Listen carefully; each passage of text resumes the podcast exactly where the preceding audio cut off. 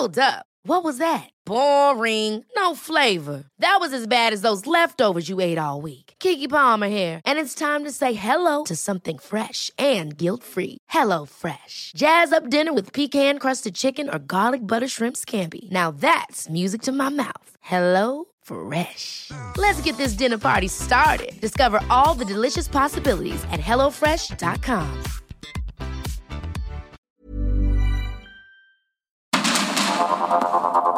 Heraldo Media Group presenta Sergio Sarmiento y Lupita Juárez. Información veraz y oportuna con un toque personal y humano. Por el Heraldo Radio, donde la H suena y ahora también se escucha.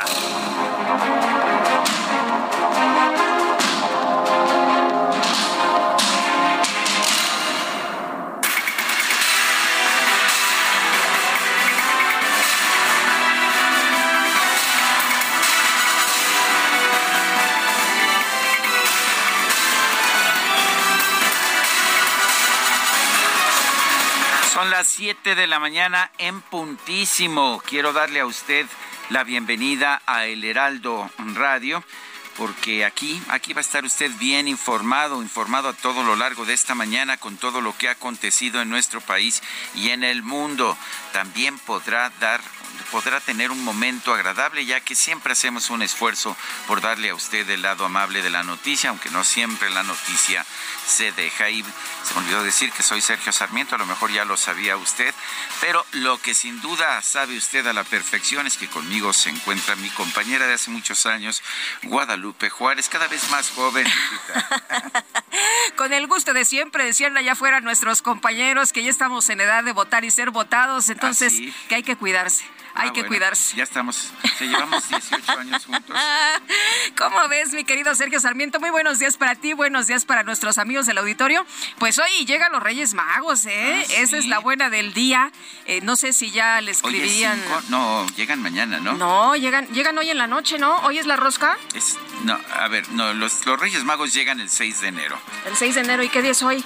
Hoy es el 5 de enero. Ah, llegan en la noche. No, pues ya te, bueno. Llegan en la ma- noche. Llegan en la madrugada. Ah, Guadalupe, llegan en la. tú ya vas ¿Y a a- estar ¿qué, qué le pediste? ¿Qué le pediste a los Reyes?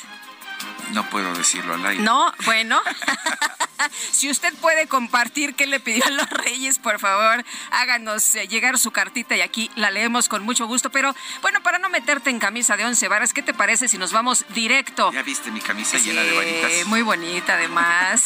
Vámonos directo a la información, ¿te parece bien? Información además importante esta ¿A qué mañana. no vamos a echar A cotorrear, no, no, no, no, no, mi querido Sergio, hay que trabajar. Información importante que se dio ¿Ah, a sí? conocer esta madrugada. Pues vamos entonces con la información de este jueves 5 de enero del 2023. La gobernadora de Chihuahua, María Eugenia Campos, informó que en la madrugada de este jueves, elementos de la Fiscalía General del Estado capturaron a Ernesto Alfredo Piñón, alias El Neto. Sin embargo, señalaron que quedó lesionado en las acciones y que perdió la vida cuando era trasladado a instalaciones de la dependencia. Y durante las primeras horas de este jueves se reportaron múltiples hechos de violencia en Ciudad Juárez, Chihuahua, posiblemente derivados de este operativo para recapturar a Ernesto Alfredo Piñón, el neto. La tarde de este miércoles, la gobernadora de Chihuahua encabezó una ceremonia para rendir homenaje a los 10 custodios y dos agentes ministeriales que fueron asesinados en el ataque armado en el Cerezo número 3 en Ciudad Juárez. Por eso el día de hoy quiero reiterar nuestro compromiso con las mujeres e hijos de nuestros valientes policías. Y quiero reafirmarles con auténtica sinceridad que nosotros estamos aquí, que somos su familia. Ustedes seguirán parte del haciendo de la Corporación de la Fiscalía General del Estado y teniendo, por supuesto, el acompañamiento y el apoyo de esta corporación. Bueno, y por otra parte, la Fiscalía General de Michoacán confirmó el hallazgo de seis cuerpos en tres fosas clandestinas ubicadas en el municipio de Zitácuaro, esto a 10 kilómetros de los límites con el Estado de México. Dos empleadas del motel Nueva Castilla, ubicado en Escobedo, Nuevo León, fueron acusadas de los delitos de falsedad de declaraciones y encubrimiento como parte de la investigación por el feminicidio de la joven Devani Escobar. El gobierno de Puebla anunció que va a asumir las peticiones que hicieron activistas y asociaciones civiles a través de una carta dirigida al gobernador del estado, Sergio Salomón Céspedes, ante el incremento desmedido de las desapariciones de mujeres en la entidad. La Fiscalía General de la Ciudad de México aseguró que no ha encubierto a la ministra de la Suprema Corte de Justicia, Yasmín Esquivel, ante las acusaciones en su contra por presunto plagio en su tesis de licenciatura. Por cierto, que el vocero de la Fiscalía Capitalina, Ulises Lara, señaló que el organismo sí determinó el no ejercicio de la acción penal en la denuncia presentada por la ministra Yasmín Esquivel debido a la prescripción de los hechos, lo cual no corresponde a conclusiones o resolutivos. La organización México Justo envió una carta a la ministra presidenta de la Suprema Corte de Justicia, Norma Piña, en la que se le solicita resolver todos los rezagos en el Poder Judicial, así como las importantes deudas en materia de corrupción, igualdad de género y atención a los derechos humanos. Y los ministros Jorge Pardo Rebolledo y Alberto Pérez Dayán fueron electos como presidentes de la primera y la segunda sala del máximo tribunal para los siguientes dos años. Esto sorprendió porque ya habían ocupado esos cargos. No es común que se repitan en sus cargos, pero pues aparentemente los ministros votaron en contra de ministros que representaban las posiciones del presidente López Obrador. Eso es lo significativo desde un punto de vista político. El Instituto Nacional Electoral lanzó una tercera convocatoria para encontrar al personal que va a participar como capacitador asistente electoral para la elección extraordinaria del 19 de febrero en Tamaulipas. Y el ex titular de la Secretaría de Educación Pública, Delfina Gómez, confirmó que el próximo 14 de enero va a lanzar su pre-campaña al gobierno del Estado de México. Sorpresa, sorpresa. Qué sorpresón, nadie se le esperaba, pues ¿verdad? Estaba como coordinadora en defensa de, de, la, cuarta, transformación, ¿no? Sí, bueno, ah, pues. ¿Va a ser candidata? Va a ser, no, bueno, ahorita va a buscar la candidatura, va a ser pre-campaña. Ah, no, va a ser no, no. No, no sí, eches sí. las campanas al vuelo. ¿Y quién no se va, contra quién va a ser la pre-campaña? ¿No sabes? Pues este, es la única aspirante de, por lo pronto, Ah, de Morena ah. es la única. Así es, así son las democracias, ¿no? Con un solo aspirante. Bueno, pues aquí en Morena así son las cosas, pero vamos a escuchar lo que dijo la maestra Delfina. Efectivamente, yo les comento que decidí inscribirme como aspirante de Morena a la candidatura de la gobernatura del Estado de México. El día pasado, el 2 de enero, me inscribí a lo que es la, el pre- un- una precampaña que se va a realizar y que efectivamente ya estamos en ello. Por eso se toman decisiones que son importantes para una servidora y que definitivamente lo que se pretende es que se fortalezca estas acciones y que se fortalezca este equipo. Por lo cual eh, he decidido nombrar al licenciado Horacio Duarte Olivares como coordinador de la pre-campaña en este momento, pero que en su momento ya será también coordinador de la campaña formal. Qué bueno, nervios, Horacio, Duarte Sí. y también Higinio Martínez, ¿no? Que eran los eh, principales competidores, pero se alinearon, cerraron filas. Qué nervios, qué nervios. ¿Quiénes se postularán a la precampaña en contra de la maestra? Pues vamos a esperar. Pues es la cereza del pastel, dicen muchos para Morena, ¿eh? El Estado de México, Muy donde importante. hay 12 millones 500 mil electores. La dirigencia nacional de Morena señaló que el Comité Ejecutivo Nacional del partido no va a fijar reglas para el piso parejo en la contienda por la candidatura a la presidencia de la República. Entonces, ¿que, que todo mundo haga lo que quiera? Pues parece. Bueno, sin embargo, el líder nacional del partido, Mario Delgado, llamó a los militantes que pues eh, apoyan a alguno de los aspirantes a la candidatura presidencial del partido que sean cuidadosos con las leyes electorales.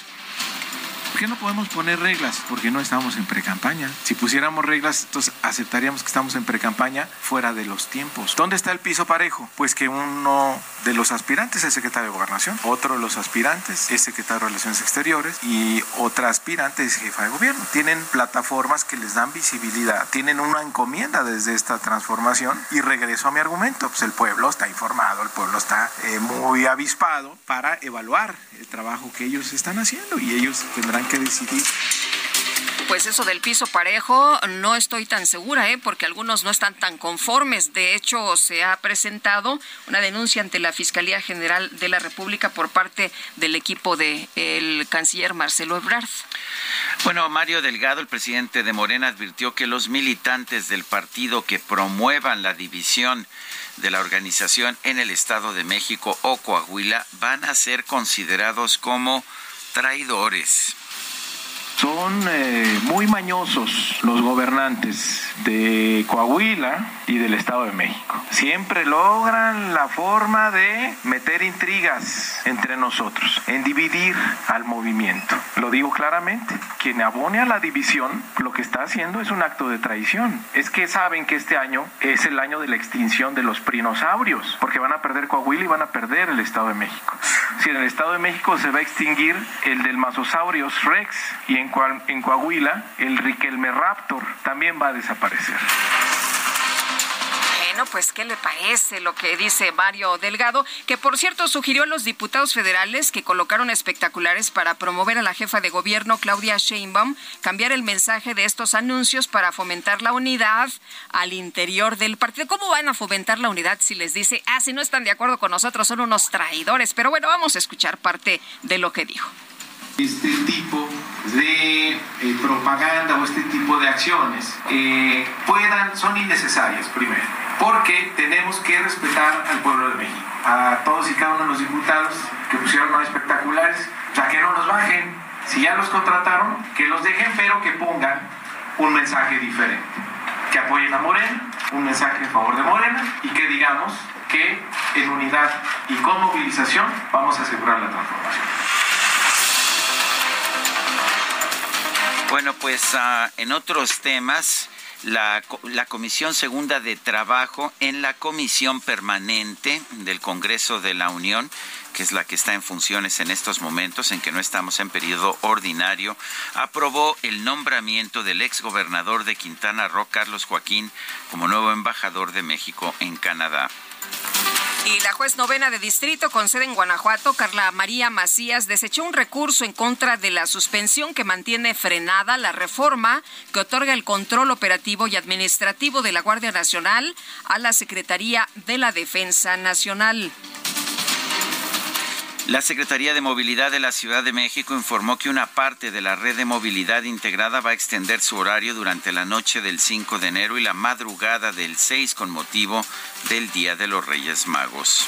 Y la dependencia explicó que durante este 5 de enero el metro de la Ciudad de México va a operar con horario normal de las 5 a las 24 horas, pero va a permitir el ingreso con objetos voluminosos. ¿Qué tal que los reyes toman el metro y llevan pues ahí su cargamento? así que van a poder meter pues objetos, objetos grandes, objetos voluminosos para que lo tomen en cuenta.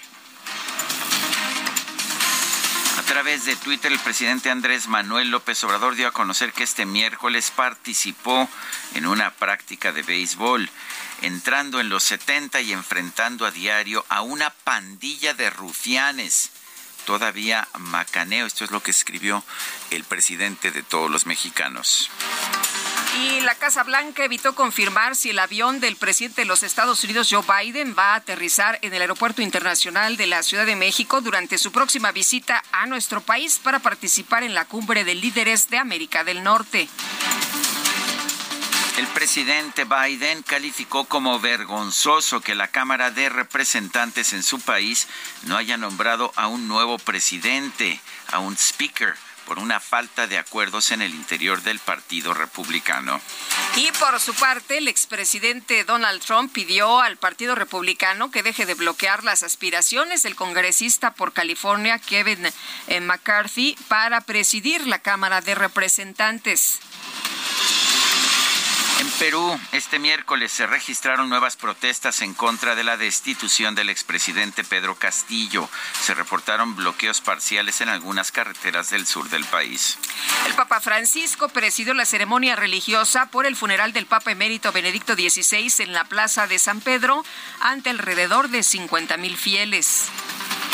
Y en información deportiva, la NFL informó que el defensor de los Bills de Buffalo, Damar Hamlin, ya presentó signos de mejora. sin embargo continúa en estado crítico.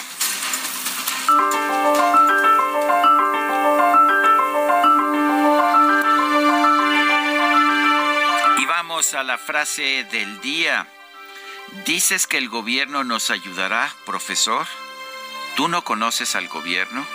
Es Juan Rulfo en su libro El llano en llamas.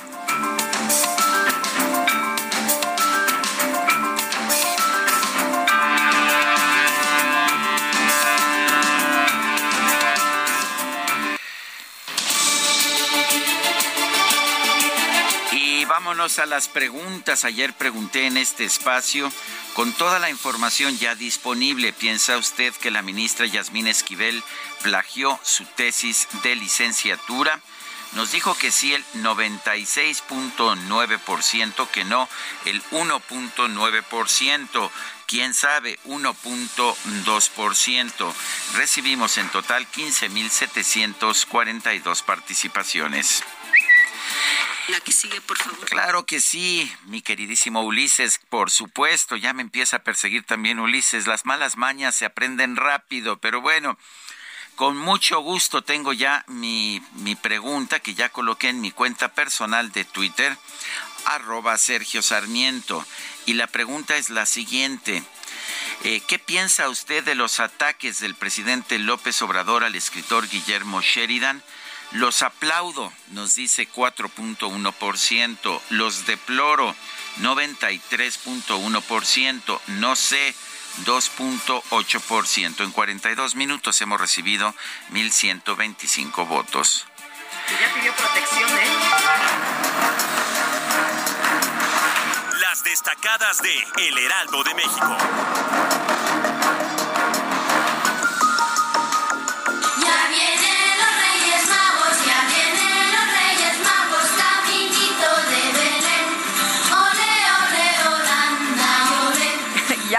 Ahí vienen los Reyes Vagos, mi querido Sergio. Me parece muy bien. Ahí vienen, pero no han llegado. Lupita. ahí ven- Es hoy tú- llegan en la noche. Tú te adelantas, tú te adelantas. No, no, no si no les pides hoy, entonces ¿qué te traen mañana? No te van a traer nada. Tienes Bueno, que hacer tu carta, eso tienes pero- que hacer tu carta. Pero ¿Ya viste que hay rosca? Para que no te hagas rosca. Sí, qué rico. Sí, porque no quiero que me hagas de chivo los tamales. Oye, ¿quién, quién, nos, ¿quién nos la mandó? Ahorita nos dicen. Es de gigante, de la ¿Sí? empresa gigante. Ah, sí. qué rico. Todos los años nos mandan una. Y bien deliciosa además. Sí, ya está con nosotros aquí en la cabina.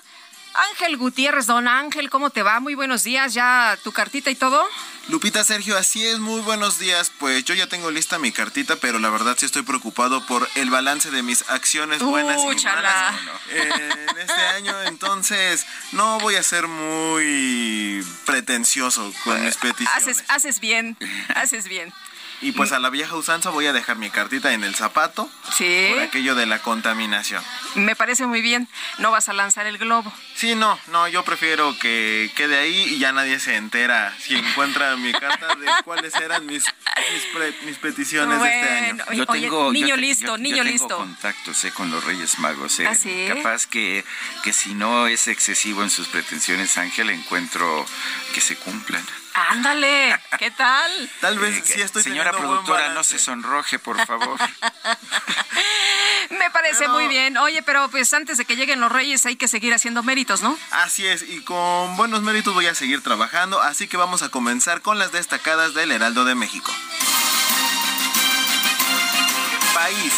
Secretaría del Trabajo. Prevén dar IMSS a repartidores. Son 500 mil distribuidores de productos y alimentos que elaboran sin seguridad social, afirma Luis María, Luisa María Alcalde, titular de la Secretaría del Trabajo. Ciudad de México. Buscan regalos. Reyes llenan tiendas y mercados. La policía capitalina va a desplegar 5.000 efectivos para reforzar vigilancia. Metrobús, RTP y Trolebús amplían horario. Mercados. Al cierre de 2022, autos al alza. El sector automotriz aumentó la venta por el mayor inventario de modelos en las concesionarias. Estados. Despiden a policías, prometen hallar a asesinos. En ceremonia, la gobernadora de Chihuahua, Maru Campos, Maru Campos sostiene que no habrá impunidad. Orbe, Derechos Sociales, blindan aborto con píldoras. Las autoridades aprobaron que las farmacias vendan con receta esa opción abortiva. Finalmente en meta, Guillermo Ochoa resalta en su debut. En su primer juego en la liga italiana, el portero del Tri tiene una destacada actuación, pero su equipo es derrotado por el AC Milán. Lupita Sergio, hasta aquí las destacadas del Heraldo. Muy bien, muchas gracias Ángel Gutiérrez. Muy buenos días. Son las 7 con 19 minutos. El jefe de la Unidad para América del Norte de la Secretaría de Relaciones Exteriores, Roberto Velasco Álvarez, se reunió con funcionarios del gobierno de Canadá para la planeación de la visita a México del primer ministro Justin Trudeau en el marco de la décima cumbre de líderes de América del Norte. Noemí Gutiérrez nos tiene la información. Adelante, Noemí. Sergio Lupita, muy buenos días. Comentarles que este miércoles Roberto Velasco, jefe de la Unidad para América del Norte de la Cancillería, se reunió con funcionarios del gobierno de Canadá para la planeación de la visita a México del primer ministro Justin Trudeau en el marco de la décima cumbre de líderes de América del Norte. También se prepara el encuentro bilateral del presidente Andrés Manuel López Obrador y el ministro Trudeau programado para el 10 de enero. Confió en que los encuentros serán un éxito. En su cuenta de Twitter escribió, productiva reunión de avanzada en la Cancillería con nuestros colegas de Canadá. Continuamos con la planeación de la visita del primer ministro Justin Trudeau en el marco de la décima edición de la Cumbre de Líderes de América del Norte el próximo 10 de enero en nuestro país. Será un éxito. Por separado, también se llevó a cabo una sesión de planeación con el equipo de avanzada del gobierno de Estados Unidos para afinar los detalles de la cumbre en la que participará el presidente de Estados Unidos, Joe Biden. Sergio Lupita, hasta aquí mi reporte. Noemí Gutiérrez, muchísimas gracias. Bueno, y vamos ahora con Elia Castillo. El dirigente nacional de Morena, Mario Delgado, calificó que los espectaculares a favor de la jefa de gobierno de la Ciudad de México para ser candidata a la presidencia, pues es innecesaria. Pero dijo, bueno, ya que las contrataron, pues pongan, eh, sáquenles provecho, sáquenle jugo, pónganles por ahí alguna otra frase. Elia Castillo, cuéntanos, ¿qué tal? Buenos días. Muy buenos días, Lupita Sergio, los saludo con mucho gusto a ustedes, el auditorio. Bueno, pues aquí es el dirigente nacional de Morena, Mario Delgado, señaló que los espectaculares justamente a favor de la jefa de gobierno de la Ciudad de México pues son innecesarios toda vez que dijo pues una campaña publicitaria no definirá la voluntad de la gente por ello llamó a los diputados federales que contrataron estos espacios a cambiarlos por un mensaje a favor de la unidad en el partido. En conferencia de prensa, el líder morenista fue cuestionado sobre el piso parejo que garantizó para las llamadas porcholatas, aspirantes presidenciales, luego de la aparición de, de estos pues más de 700 espectaculares en todo el país a favor de la jefa de gobierno. Señaló eh, pues que se tiene que respetar al pueblo de México y dijo que la gente no va a tomar la decisión a partir del despliegue publicitario, por ello pues se pronunció porque se cambie el mensaje de estos espectaculares para evitar justamente la división y la confrontación eh, en el partido y cambiarlo por uno a favor de Morena y dijo que abone a la unidad del partido. Eh, por eso dijo, quiero invitar a todos y cada uno de los diputados que contrataron espectaculares, eh, si ya están ya ya los pagaron, que no los bajen, pero que cambien el mensaje, que sea uno a favor de Morena, que esos espectaculares se conviertan en espectaculares en favor de nuestro movimiento. Esto fue lo que dijo el dirigente nacional del el partido. Bueno, insistió en que no habrá eh, o la contienda por la candidatura presidencial no significará división. Recordó justamente lo que el presidente Andrés Manuel López Obrador le dijo en la última reunión que se estuvo eh, el, pues el año pasado con diputados de Morena, del PT y del Partido Verde nos llamó y los obligó a comprometerse a respetar los resultados de la encuesta justamente que se prevé se realice a finales de, eh, de bueno en el último trimestre de este año. Este es el reporte que les tengo. Muy bien, Elia, muchas gracias, muy buenos días. Muy buenos días. Bueno, y ahí está el llamado a que respeten los resultados, porque quienes no respetan los resultados, como en Coahuila, los ha llamado traidores, ¿no?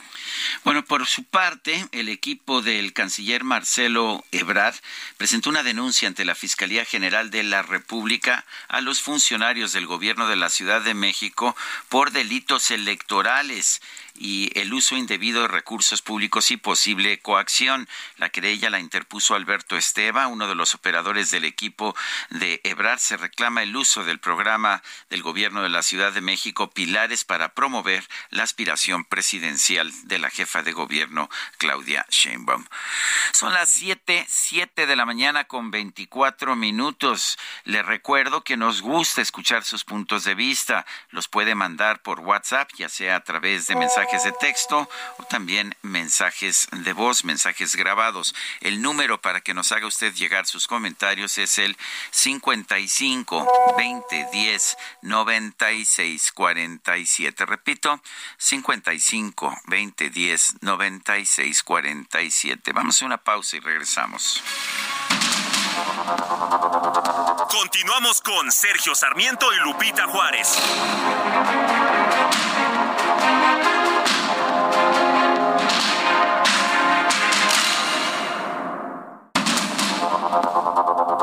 Continuamos con Sergio Sarmiento y Lupita Juárez por el Heraldo Radio.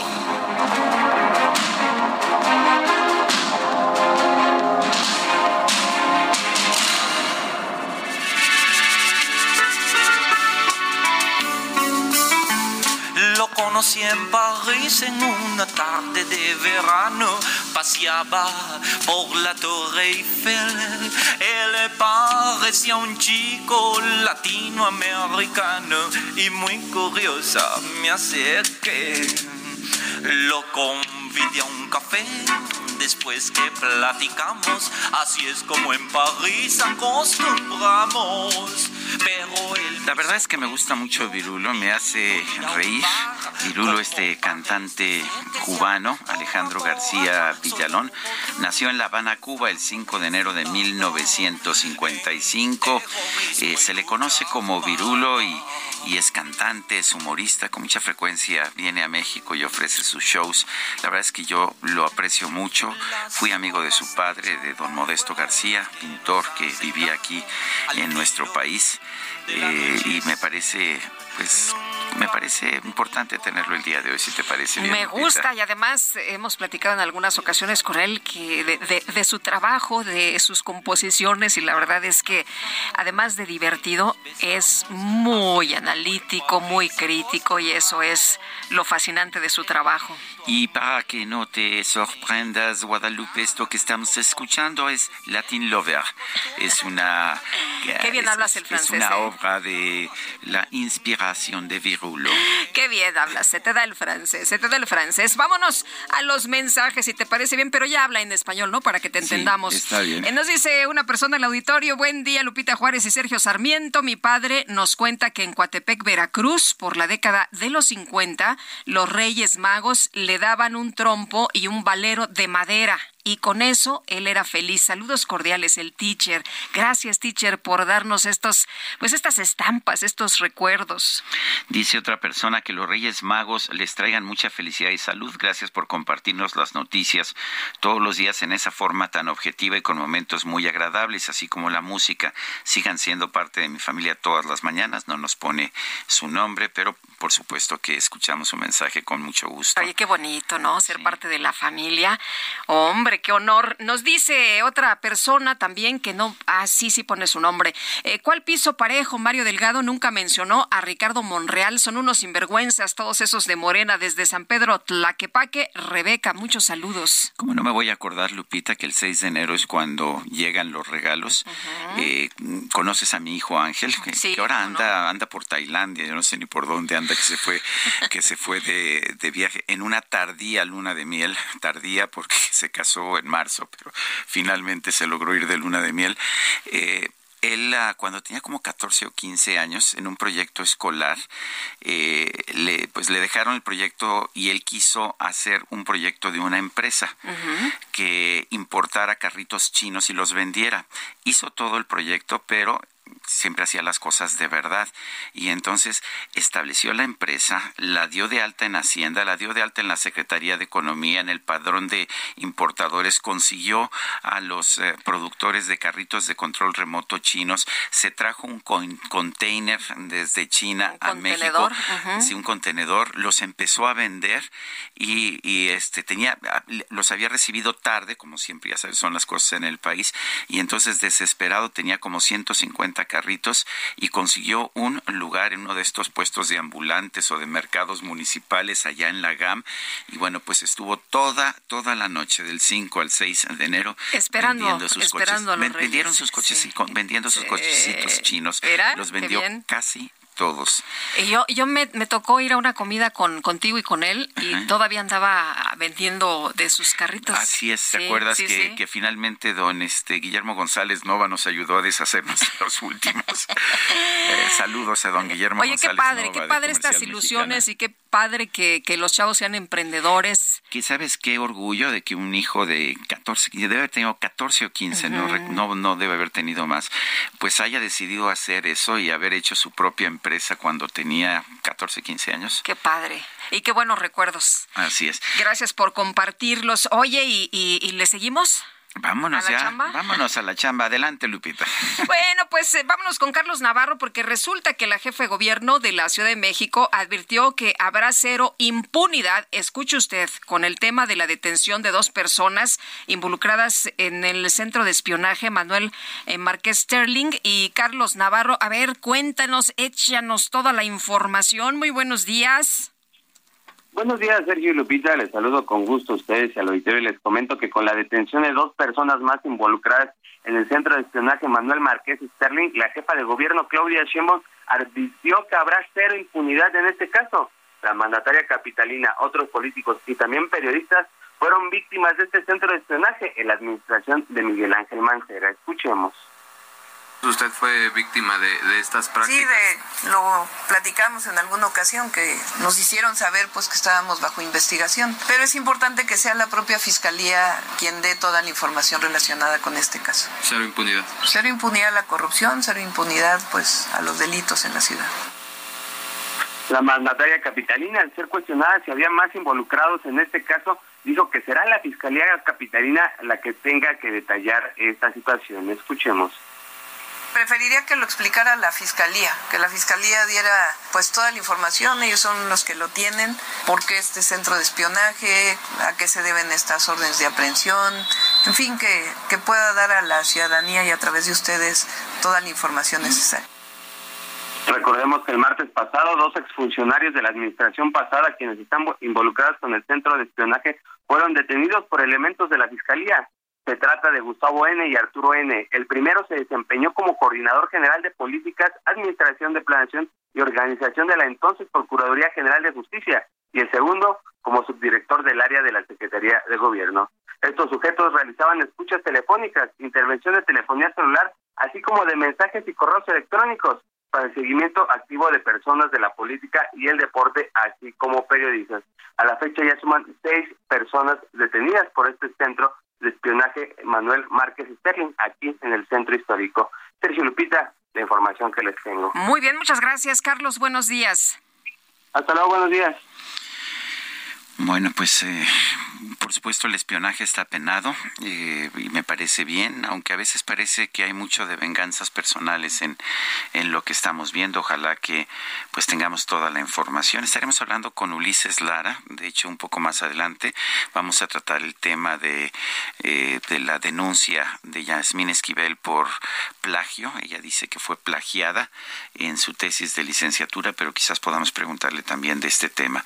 Por otra parte, la Fiscalía, también de la Ciudad de México, dio a conocer que detuvo a un presunto sexto implicado en el caso del homicidio de los hermanos Andrés y Jorge Tirado eh, y su tío José González. Se recordará que estos hechos ocurrieron el pasado 18 de diciembre, los asesinatos de la colonia Roma.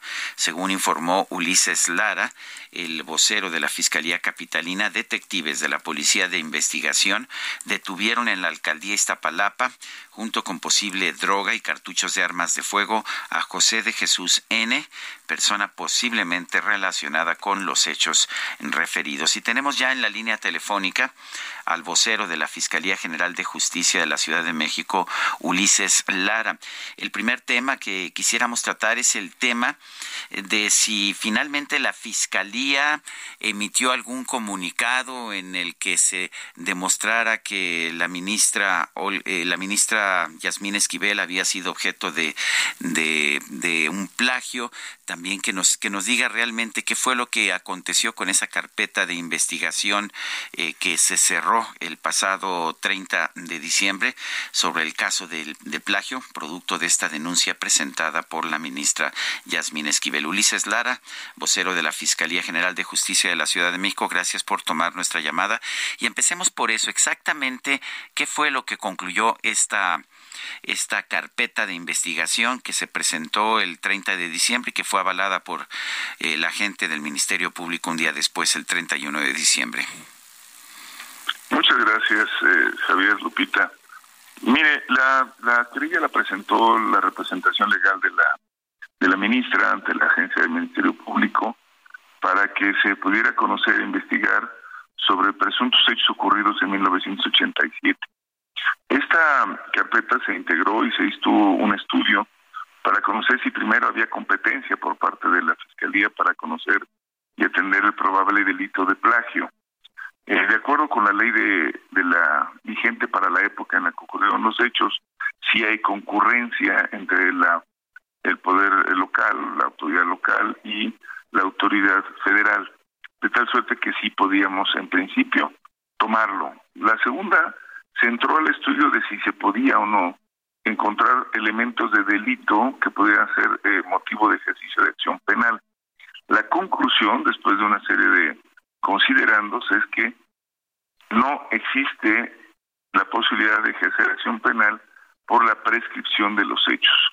Es decir, la, la, evaluación de esto es producto de cuál es la media aritmética respecto al el tiempo mayor para la para el cumplimiento de este delito, que son seis años, y menor es uno. Así que tenía que haber transcurrido al menos nueve, y esto hacía muy complicado que después de tantos años pudiera tomarse la, de, la determinación por parte del Ministerio Público y avalado por la Fiscalía es primero la, aceptar la, competencia y segundo que no existe acción penal de nuestra parte para ejercer acción por los hechos ocurridos en ese periodo. No se entra en la materia de el plagio, no se revisa ninguno de los elementos y lo que se le entrega a la petición de la, de la representación es el acta donde vienen todos estos elementos de la carpeta. La difusión de la misma ya correspondió a quienes la recibieron. Nosotros no hicimos ninguna difusión y quiero dejarlo muy claro porque en la misma eh, ni siquiera se, se testean los nombres, es decir, no hay eh, los cuidados que tendría que tener una institución respecto a este tipo de documentos. Es decir, que ustedes no emitieron... Ulises, ¿ustedes no emitieron ningún comunicado de manera oficial respecto al caso de la ministra Yasmín Esquivel? No. No, no, ni ningún comunicado, ni tampoco la difusión de los contenidos de la carpeta. La carpeta se entregó a la parte interesada por solicitud de ellos y que eso es una es un derecho que tiene quien está relacionado y está haciendo una querella o quien está en un proceso judicial y la difusión se hizo mediante PDF, se, se repartieron los documentos y nosotros estamos seguros, y por eso agradecemos la oportunidad para decirlo, una difusión interesada de algunos de los contenidos, pero es muy claro el mismo documento que se reparte, dice resuelve y son los cuatro puntos en donde se declara la concurrencia, dos, el no ejercicio de la acción penal y que se va al archivo y se da conocimiento para que de esto si alguien tiene en la parte que está interesada algún elemento nuevo, pueda ser eh, sacada del archivo y analizado. No se entra al fondo ni se resuelve nada sobre el caso. Se habló mucho de que se está eh, apoyando, de que se está dando facilidades a la ministra Yasmín Esquivel desde la Fiscalía, eh, de que se está encubriendo a la ministra Yasmín Esquivel. No, no hay tal de parte nuestra ni, ni de nadie. Eso quisiéramos dejarlo muy claro. No ha sido ni la práctica, ni ha sido una forma con la cual nos eh, vayamos orientando. De hecho, le puedo decir que ha sido uno de los cuestionamientos que nos han señalado el tiempo, y es que nosotros preguntamos, porque cuando aparece la difusión, preguntamos si había sido algo que habíamos comunicado nosotros, y no, no hubo ninguna comunicación, excepto la entrega, como he señalado, al abogado eh, representante de la ministra de las actuaciones llevadas a cabo por el Ministerio Público. En el tiempo que se le dio, lo primero que se hace es determinar esto que hemos dicho, si hay competencia, y lo segundo, si existe acción, posibilidad de la acción penal, y es lo único que se determinó. No se entró en otra materia, se describe qué es lo que se ha presentado, pero de ninguna forma se resuelve en el fondo. De hecho, se va al archivo porque no se considera que existen elementos para realizar la investigación. Eh, eh, bueno, entonces, uh, simple y sencillamente la Fiscalía no ha tomado parte. Eso creo que ese es un mensaje importante que hay que dejar. Yo quisiera ir, a ir a otro ir a otro tema este don Ulises. Es la detención de estos dos uh, exfuncionarios ligados a un centro de espionaje en la Ciudad de México. Exactamente eh, cuál es la acusación eh, eh, es esto político o no es político cuéntenos un poquito de este caso de sí, muchas gracias gracias Javier. Mire, nosotros no sí, soy Sergio Sarmiento sí. Sergio perdón. Sí. Sergio discúlpame. Sí está bien. No, nosotros no actuamos sobre la base de ningún eh, componente político, es decir, no actuamos sobre la base de definiciones de la participación de alguien en un partido o su posición ideológica. Lo que hicimos fue una investigación a fondo a partir de que desde que llegamos como eh, nueva administración, la Fiscalía, entonces Procuraduría, recibimos una entrega precaria de oficinas que se encontraban en Márquez Sterling. Esto motivó un análisis más eh, digamos, administrativo de qué es lo que se estaba entregando, pero después eh, supimos por, eh, digamos, denuncias externas que desde ahí se estaban llevando a cabo acciones de intrusión en la vida privada de diferentes personas sin que hubiera ningún tipo de eh, mecanismo judicial que así lo autorizara. De tal suerte que esto motivó una investigación y descubrimos que además habían dejado poco material, habían probablemente sustraído o destruido parte de la información, pero encontramos suficiente en el que podíamos demostrar que habían sido en efecto realizado escuchas, geolocalizaciones de diferentes eh, personajes de la vida pública y de sus entornos eh, familiares. De hecho, conforme fue avanzando, se encontró información relativa también a personas que trabajaban o laboraban en, el entonces gobierno. Esto motivó a que pudiéramos echar a andar ya la investigación sobre las personas que habían entregado la, la información original, quienes estaban al cargo, y se logró vincular a proceso en principio a cuatro que están actualmente detenidos y teníamos a dos más que habían sido los mandos. Esto ocurrió el día de antier y ayer ya fueron también vinculados a proceso. Nada más que en esta ocasión y ya con todos los elementos recabados, la eh, imputación está relacionado con actividades de lo que conocemos como delincuencia, eh, en este caso organizada, bueno, en el caso nuestro, asociación delictuosa. Y se debe principalmente a la forma en que se utilizaron recursos, la manera en cómo se este, destinaron este tipo de recursos para la organización y obtención de información.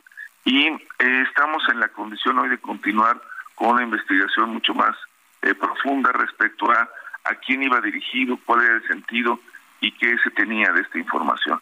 Eh, ahora mismo estamos procesando esto, pero las dos personas que han sido ya señaladas, en particular Gustavo N., pues era el responsable de la inteligencia en la pasada Procuraduría, había estado al cargo de ello, tenía el entrenamiento y el conocimiento de esto en diferentes instituciones fuera del país y en la propia actividad del país.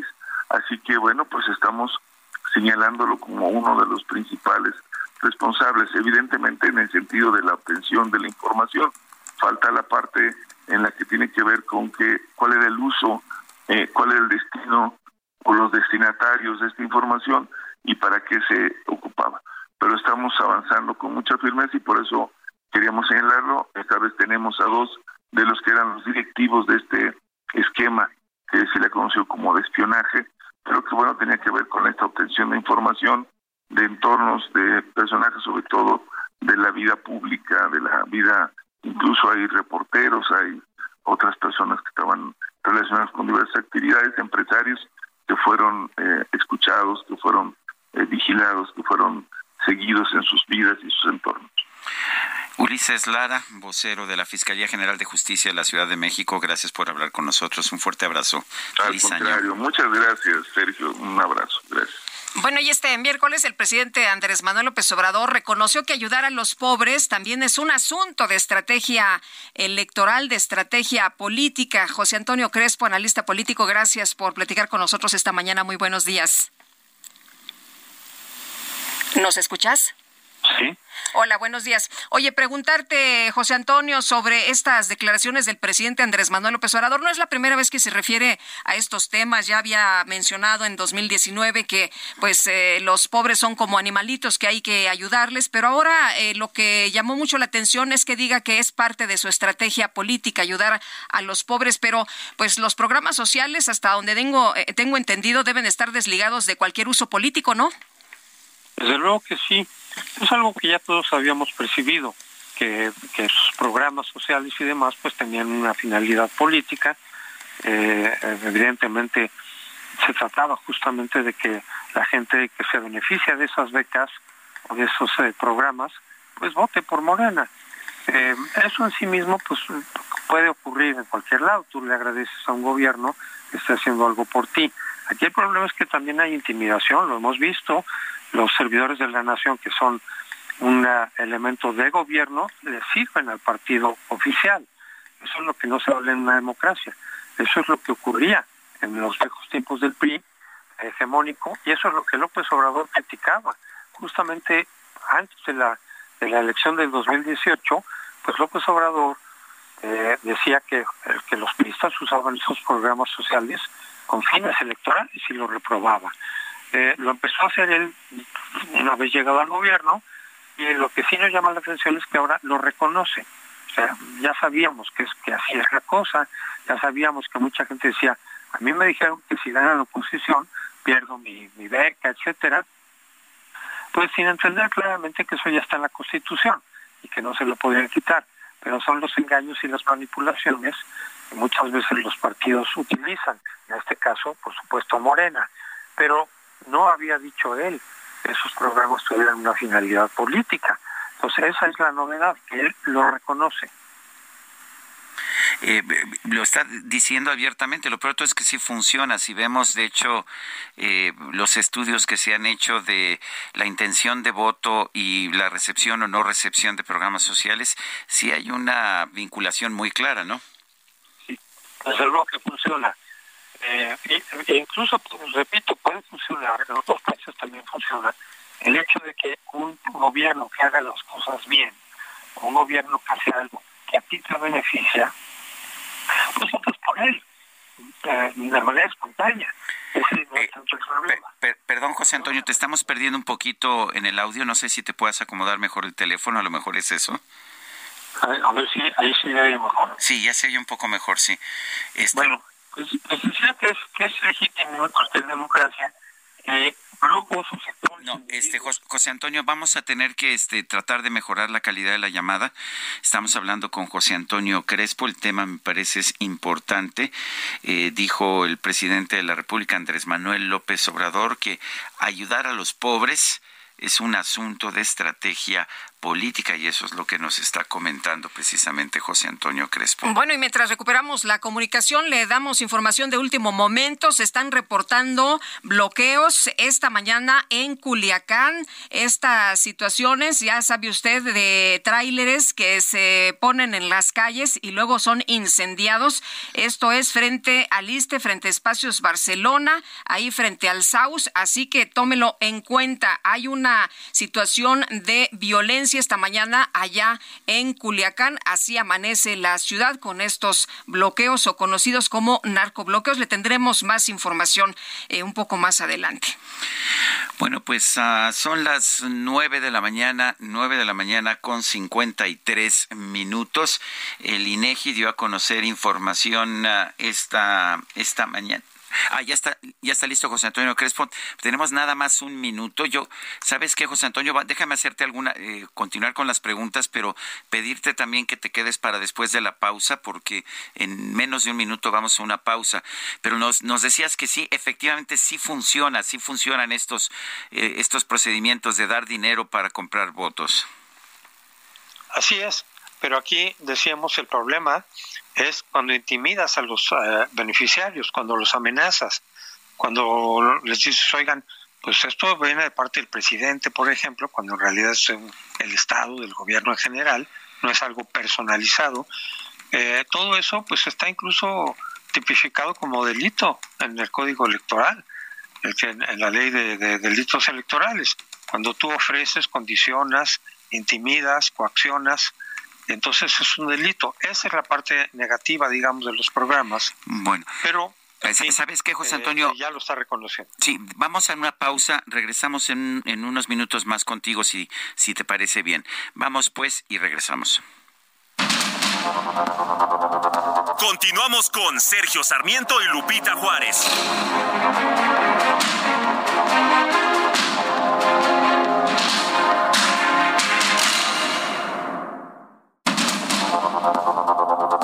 Continuamos con Sergio Sarmiento y Lupita Juárez por el Heraldo Radio.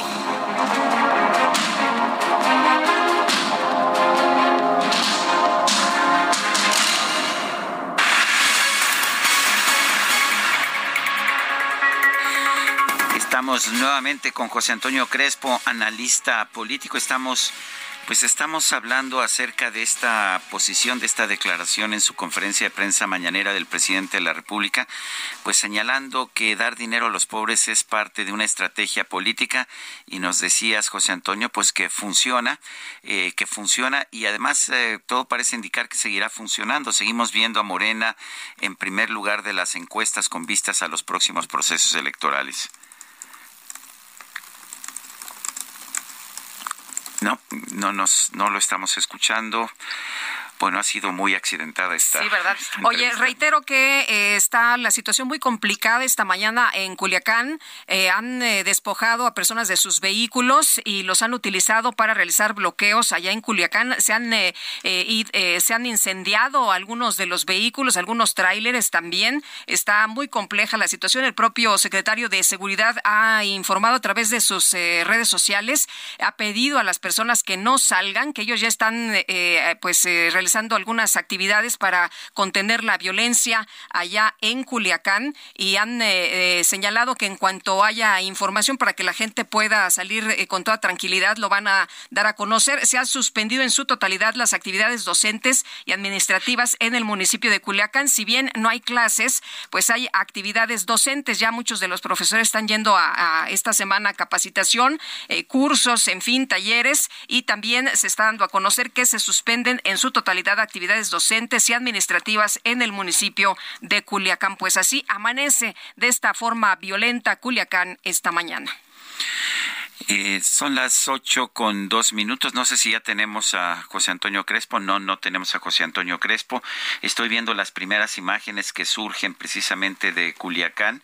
Efectivamente, han sido robados los ah, camiones, eh, vehículos, eh, son incendiados, son utilizados para bloquear para bloquear las, las avenidas y como nos dice Guadalupe Juárez, eh, lo que hemos visto es que las autoridades están pidiendo a la gente que no salga a la calle, se están suspendiendo todas las actividades en Culiacán, Sinaloa, en este momento en que se registran narcobloqueos y hay balazos, balazos allá en la capital de Sinaloa. Son las 8 de la mañana con tres minutos.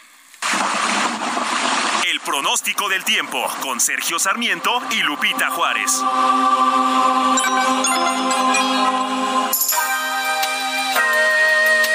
Mónica Jiménez, meteoróloga del Servicio Meteorológico Nacional de la Conagua, buen día. ¿Qué nos tienes esta mañana?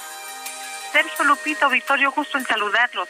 Este día el Frente Frío número 21 se extenderá con características de estacionario sobre el sureste del Golfo de México. Interaccionará con un canal de baja presión sobre la península de Yucatán, generando lluvias puntuales muy fuertes en el estado de Veracruz, Oaxaca, Tabasco y Chiapas, así como chubascos y lluvias fuertes en el estado de Puebla y la península de Yucatán. Por su parte, la masa de aire frío asociada al frente continuará generando ambiente muy frío con heladas al amanecer en los estados de la Mesa del Norte y la Mesa Central, así como eventos de norte fuerte con rachas de 60-80 kilómetros por hora en el Istmo y Golfo de Tehuantepec y de intensidad moderada de 40-50 kilómetros por hora en las costas de Veracruz y Tabasco. Por la noche, un nuevo frente frío asociado con la corriente en chorro polar ingresará en el noroeste de México y ocasionará chubascos en el norte de Baja California, así como rachas de viento de 50 a 70 kilómetros por hora y tolvaneras en dicho estado además de Sonora y condiciones para la caída de agua-nieve o lluvia engelante en las tierras de la Rumorosa y San Pedro Mártir, esto en Baja California. También prevalecerá cielo despejado, ambiente cálido a caluroso en zonas del norte, noreste, occidente y centro del territorio nacional. Por último, Sergio Lupita, en el Valle de México prevalecerá el cielo despejado la mayor parte del día, con aumento de nublados durante la tarde y lluvia en la Ciudad de México y baja probabilidad de, de carácter aislado en el oriente y poniente del Estado de México, mismas que podrían estar acompañadas de descargas eléctricas. El viento dominante será de componente norte de 10 a 15 kilómetros por hora, con rachas de hasta 35 kilómetros por hora. En la Ciudad de México se pronostica una temperatura mínima de 7 a 9 grados Celsius y de 0 a 5 grados Celsius en zonas altas que rodean al valle, así como una temperatura máxima de los 23 a los 25 grados Celsius. Para la capital del Estado de México se espera una mínima de 2 grados o 0 a 0 grados al amanecer y la máxima de los 19 21 grados Celsius. Eso, Lupita Auditorio, esta es la es el Servicio Meteorológico Nacional con Mónica Jiménez. Que tengan buen día. Mónica, muchas gracias por este reporte. Con mucho gusto. Bueno, y en la segunda Comisión de Relaciones Exteriores, la Defensa Nacional y Educación Pública de la Comisión Permanente se aprobó el nombramiento de Carlos Manuel Joaquín González como embajador de México en Canadá. Se le hizo, se le había prometido y bueno, pues usted sabe, fue un compromiso con el presidente López Obrador. Jorge Almaquio, cuéntanos qué tal, buenos días. Gracias, Sergio Lupita, amigos. Así es, en la segunda Comisión de Relaciones Exteriores, Defensa Nacional y Educación Pública de la Comisión Permanente se aprobó con 11 votos a favor, 5 en contra y 0 abstenciones el nombramiento de Carlos Manuel Joaquín González como embajador de México en Canadá. La aprobación de su nombramiento, que avanza en el marco de la décima cumbre de líderes de América del Norte, que se realizará la próxima semana en la Ciudad de México, se pondrá a discusión este jueves en el Pleno de la Comisión Permanente del Congreso de la Unión. El exgobernador de Quintana Roo resaltó en su comparecencia que trabajará para impulsar la inversión, el comercio, el turismo, energía y las oportunidades de trabajo, luchando por mejores condiciones laborales para los connacionales que laboran en Canadá, utilizando como referente el programa de trabajadores agrícolas temporales para continuar con una migración laboral ordenada. Indicó que actualmente se puede fortalecer la relación complementaria a través de un impulso a la movilidad laboral mediante mejores acuerdos y mecanismos para satisfacer la creciente demanda de trabajadores calificados y no calificados en Canadá. Promoveremos la ampliación de la movilidad laboral a través del fortalecimiento de los mecanismos bilaterales y la profundización del diálogo con el gobierno, sector privado y otros actores relevantes para potenciar los beneficios y garantizar la protección de los derechos de los mexicanos. Utilizando como referente el programa de trabajadores agrícolas temporales, se continuará promoviendo una migración laboral ordenada y en condiciones de seguridad seguridad, dignidad y pleno respeto de los derechos humanos de los trabajadores migrantes. El comercio, dijo, tiene un gran potencial, por lo que de manera primordial se realizarán acciones para aprovechar los beneficios del TEMEC, las oportunidades de negocios para empresas canadienses y la diversificación de sus inversiones en sectores prioritarios en nuestro país. En este marco, la diputada Mariana Gómez del Campo criticó la conducción de la política exterior, que dijo sin duda alguna ha sido mal diseñada, con una visión muy sesgada y una mentalidad del siglo pasado y lamentó que Carlos Joaquín González haya entregado Quintana Roo no solo al crimen organizado, también a Morena. Yo he denunciado en reiteradas ocasiones que tenemos casos de exgobernadores que a cambio de sus estados porque así hay que decirlo. Y entregar el Estado significa no solamente entregar el Estado a Morena, sino al crimen organizado. Hoy lo que se vive en Quintana Roo no es positivo. El narcotráfico tiene tomado al Estado. Los feminicidios han ido en aumento. Beatriz Paredes Rangel del PRI y quien votó a favor de la propuesta indicó que la relación con Canadá juega un papel que permite a México hacer alianza y concitar la posibilidad de que la relación en el TEMEC sea favorable para mexicanos y canadienses, equilibrando a la superpotencia Estados Unidos. Sergio Lupita, amigos, el reporte que les tengo. Muy bien, muchas gracias, mi querido Jorge Almaquio. Pues ya escuchó usted con el voto del PAN, del PRI, del PRD en contra. La comisión permanente aprobó en comisiones a Carlos Joaquín González como embajador de México en Canadá. Y tenemos en la línea telefónica a Beatriz Paredes, senadora por el PRI, presidenta de la comisión permanente del Congreso de la Unión. Beatriz Paredes, siempre es un gusto conversar contigo. Eh, cuéntanos, este voto ya de, de la comisión Comisión de Relaciones Exteriores es suficiente para el nombramiento del embajador ah, eh, Carlos Joaquín o tiene que ir a una votación en la Comisión Permanente en pleno? Bueno, efectivamente, Sergio, el procedimiento legislativo señala que el dictamen se vota en comisiones, pero el voto definitivo y definitorio es el que realizan los plenos cuando el eh, Senado de la República está sesionando es el Pleno del Senado. Cuando la Comisión Permanente es la que está fungiendo, como es el caso, es el Pleno de la Comisión Permanente.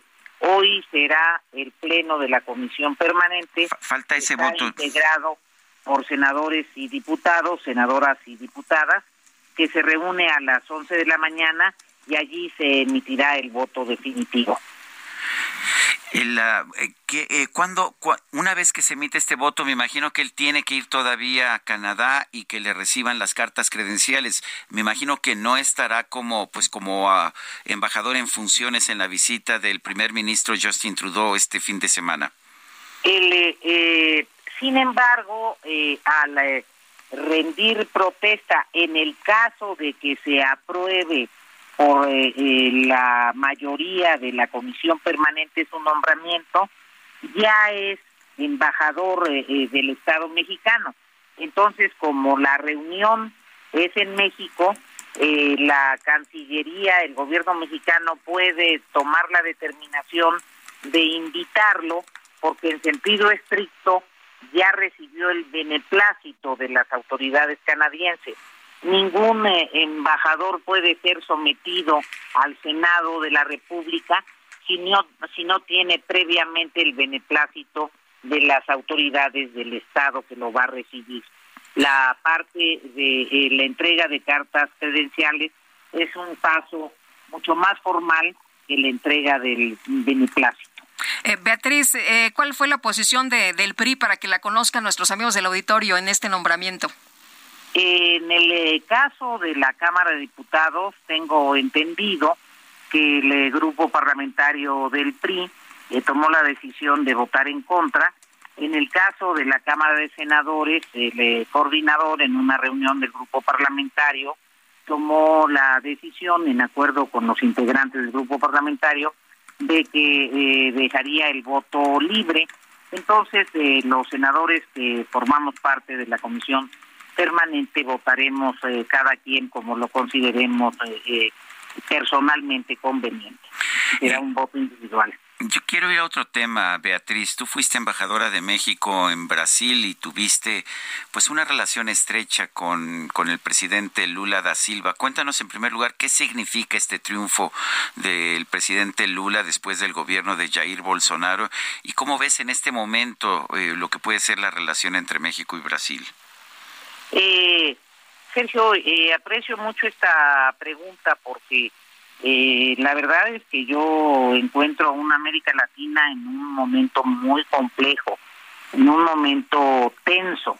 Eh, fue un triunfo eh, de la alianza que respaldó a Lula, que tuvo un planteamiento muy inteligente al armar una alianza que se corrió del, de la izquierda al centro izquierda y que incluso convocó a fuerzas claramente de centro e incluso a un segmento pequeño de, de la derecha democrática eh, para alcanzar un triunfo muy disputado, ni siquiera por un punto del electorado, sino por eh, punto 86 o punto 89 y eh, la capacidad de Lula de entender que es una sociedad que tiene que reconciliarse.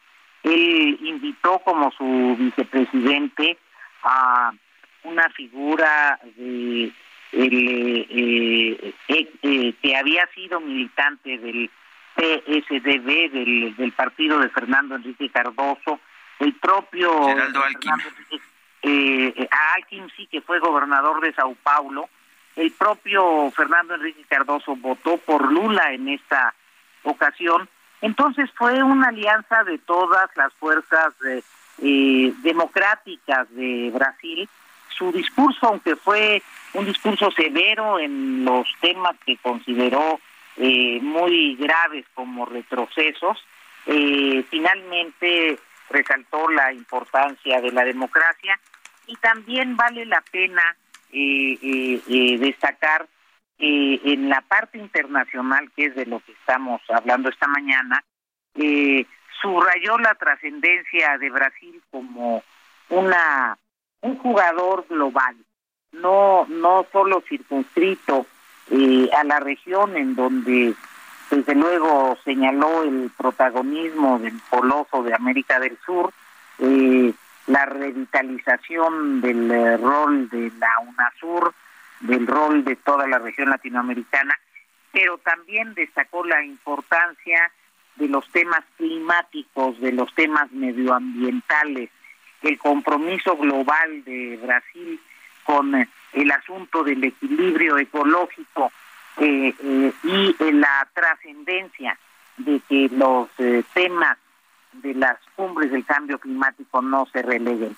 Me parece que regresa a Brasil con una actitud protagónica al escenario internacional y que eso es positivo para el mundo.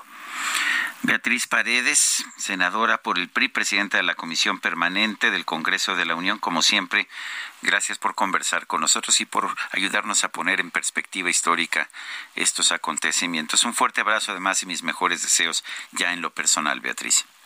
Muy buen año para ustedes, Sergio y Lupita. Gracias. Gracias, muy buenos días. Oye, y efectivamente, lo primero que dice Lula en su discurso es voy a gobernar para todos, incluso para los que no votaron por mí, después de esta polarización que hubo en eh, la campaña, en la campaña a la presidencia de ese país. muy, y el hecho relevante. Que haya seleccionado a Geraldo Alquim como candidato a la vicepresidencia, que Fernando Enrique Cardoso, con quien tuvo tantas diferencias, haya votado por él, eh, señaló que la las fuerzas democráticas de Brasil pues decidieron unirse para votar en contra de un presidente populista, de un presidente eh, además absolutamente, eh, no sé, irracional en muchas cosas, en muchas El COVID, el tratamiento de COVID, para, para hablar de, de, un campo, ¿no? Pero bueno, en muchos temas. Y vamos a hablar también de otros asuntos interesantes esta mañana. El presidente de los Estados Unidos, Joe Biden, va a visitar México este 9 de enero por primera vez en su periodo gubernamental. Esto en el marco de la décima cumbre de líderes de América del Norte. Vamos a platicar con el doctor José María Ramos, investigador del Departamento de Estudios de Administración Pública del Colegio de la Frontera Norte. Doctor, ¿cómo está usted? Muy buenos días. ¿Qué tal, Lupita? Muy buenos días y Sergio, feliz año, encantados. Igualmente, doctor, ¿cómo ve usted este encuentro? ¿Cuáles serían los temas relevantes que debería poner México en la mesa? Y por primera vez en eh, el periodo de gobierno, pues eh, Joe Biden visita nuestro país y se habla también de otra visita importante que podría ser antes o después, no se ha revelado, a la frontera, que también ha llamado mucho la atención porque no lo ha hecho el señor Biden. Así es, Lupita. Efectivamente, son tres eventos importantes. El primero es la visita del presidente Biden por primera vez a México.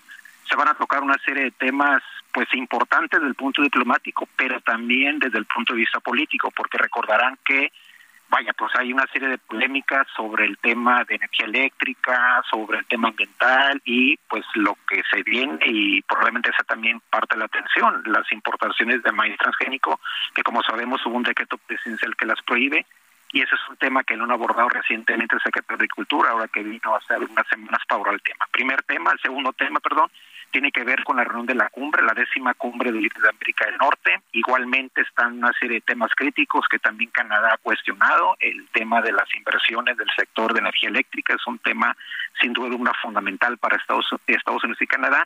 Y ahí viene una estrategia muy interesante que quiere plantear el gobierno mexicano desde mi punto de vista, que quieren van a presentar el plan Sonora. El plan de Sonora, desde mi punto de vista, es parte de la agenda del presente y futuro inmediato para fortalecer una integración entre los tres países, pero sobre todo con eh, Estados Unidos y México en el tema de qué? De litio. Hay que recordarán que para el 2030 o 2040 la idea es que la mayor parte de la fabricación de autos sean autos eléctricos y ahí se requiere de manera muy importante la participación mexicana a través de lo que ya se constituyó como un Instituto Nacional de Litio que como sabemos fue expropiado.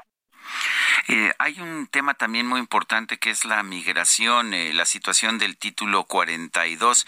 Eh, es, es una situación complicada eh, y que significa pues finalmente que muchos migrantes se están quedando en México que pues que en realidad deberían haber podido entrar a Estados Unidos y, y exigir, pedir derecho de asilo. ¿Va a ser esto motivo de discusión o no lo es? Totalmente, Sergio. Eh, es un tema fundamental, es parte de la visita del presidente Biden a la frontera, que no sabemos cuándo va a ser, pero precisamente para darse cuenta de lo complejo que está haciendo que simplemente el año fiscal pasado, de octubre del 2021 a septiembre del año pasado, fueron cerca de 2.200.000 personas detenidas por las autoridades de Estados Unidos. Es una cifra que no, se que no había existido en la historia de los Estados Unidos y efectivamente, como tú lo comentas, de manera atinada, la mayor parte de los migrantes expulsados o deportados han sido a través del título 42 el tema, Sergio, es que políticamente al presidente Trump lo benefició de alguna manera, lo sigue beneficiando el presidente Biden. Entonces es un tema de carácter bastante político. Hay que recordar que la reciente eh, eh, revisión que hizo una instancia judicial fue a raíz de la propuesta de varios gobernadores republicanos que se ven afectados, yo diría pues de manera un poco rara porque finalmente nuestra mano de obra los apoya en su crecimiento local, regional y sin embargo la critican políticamente. Entonces sí va a ser un tema fundamental. Este, políticamente es un tema que de alguna manera estuvo en las elecciones intermedias del noviembre pasado y se requiere la colaboración mexicana. Desde esa perspectiva, totalmente de acuerdo. Eh, doctor, las cumbres sí sirven, las estas cumbres eh, que hemos visto, estas reuniones en eh, pues diferentes momentos sirven y sobre todo esta que es entre tres socios comerciales. Lupita, sí, desde mi punto de vista sí sirven. Hay una dimensión obviamente de carácter formal, diplomático, pero como lo comentaba al inicio de la charla, hay temas eh, importantes. El tema de las inversiones del sector eléctrico son relevantes. Es parte de la preocupación que en su momento, bueno, recientemente estuvo la secretaria Raquel Buenrostro en Washington y es un tema relevante, es un tema que preocupa eh, las inversiones en el sector. Por primera vez el presidente López Obrador se reunió con empresarios, tanto empresarios del sector, tanto en Washington como ve en México, y las diferencias están ahí. Entonces, eh, sí, eh, desde esa perspectiva es un tema relevante. El tema del maestro transgénico seguramente se va a abordar, ya se está abordando. Vino hace poco el secretario de Agricultura, lo cual incluso se reunió con el presidente López Obrador. ¿Por qué? Porque es una preocupación central. Y en el tema de inmigración, como estamos comentando, igualmente, es decir, hay temas para el presente y futuro político, sobre todo de Estados Unidos, que al presidente Biden le interesa y sobre todo porque estamos viendo las presiones que está generando el gobernador Greta Abbott. Greta Abbott está manejando su propia agenda, en donde en estos días va a declarar la, la crisis en la frontera, precisamente a través de sus legisladores federales en Washington, D.C. Muy bien, pues como siempre apreciamos mucho que pueda platicar con nosotros, doctor José María Ramos. Muy buenos días. Encantado, Sergio Lupita. Seguimos en comunicación. Hasta pronto. Hasta pronto. La jefa de gobierno de la Ciudad de México, Claudia Sheinbaum, informó que del 26 al 29 de marzo del 2023 se va a llevar a cabo el Tianguis Turístico y ahora será en la capital de la República. Vamos con Carlos Navarro que nos tiene información. Adelante, Carlos. Buenos días, Sergio Lupita. Les saludo con gusto a ustedes al auditorio y les comento que del 26 al 29 de marzo próximos en la Ciudad de México se va a llevar a cabo el tianguis turístico más grande en su historia que acumula 46 ediciones. Así lo señaló la jefa de gobierno Claudia Sheinbaum, quien informó que se van a reunir con el secretario de Turismo Federal Miguel Torruco para definir los detalles del evento que se llevará a cabo en el City Banamex. Escuchemos. Justo vamos a tener una reunión con el secretario de Turismo Federal. Va a iniciar una campaña invitando pues a los habitantes del país, en general a nivel internacional de turismo, y vamos a aprovechar el tianguis turístico donde vienen muchos promotores turísticos a la ciudad. Va a ser el tianguis pues más grande en la historia que haya habido turístico. Por las características de la ciudad tiene mucho más cabida y además se ha inscrito muchísimas personas, pero queremos que la gente que venga a la ciudad pues también conozca las actividades que se hacen en la ciudad. Entonces va a ser marzo muy, muy buen mes para la ciudad también. La Ciudad de México dispone de 52.676 habitaciones en 631 hoteles, 205 museos, seis zonas arqueológicas, casi mil restaurantes de vocación turística, destacando tres de los 100 mejores a nivel mundial, entre otros servicios. En este tianguis turístico se prevé una derrama económica de 1.740 millones de pesos. Sergio Lupita, la información que les tengo. Carlos Navarro, muchas gracias. Hasta luego, buenos días. Son las 8 con 24. Nuestro número para WhatsApp 55 2010 96 47. Regresamos.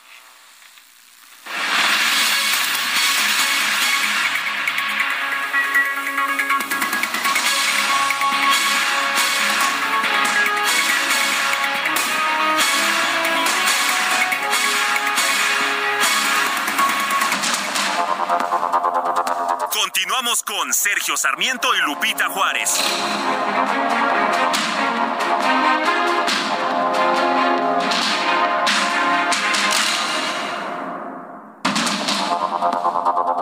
Continuamos con Sergio Sarmiento y Lupita Juárez por el Heraldo Radio.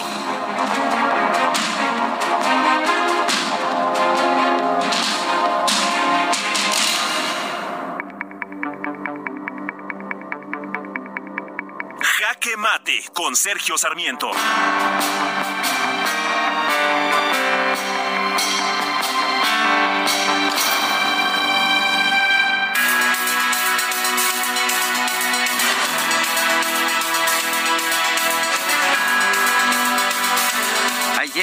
Al hablar de Guillermo Sheridan, el escritor y profesor de la Universidad Nacional que exhibió el presunto plagio de la actual ministra de la Suprema Corte, Yasmín Esquivel, de su tesis de licenciatura, el presidente López Obrador dijo, los intelectuales orgánicos son muy pragmáticos y les gusta mucho el dinero.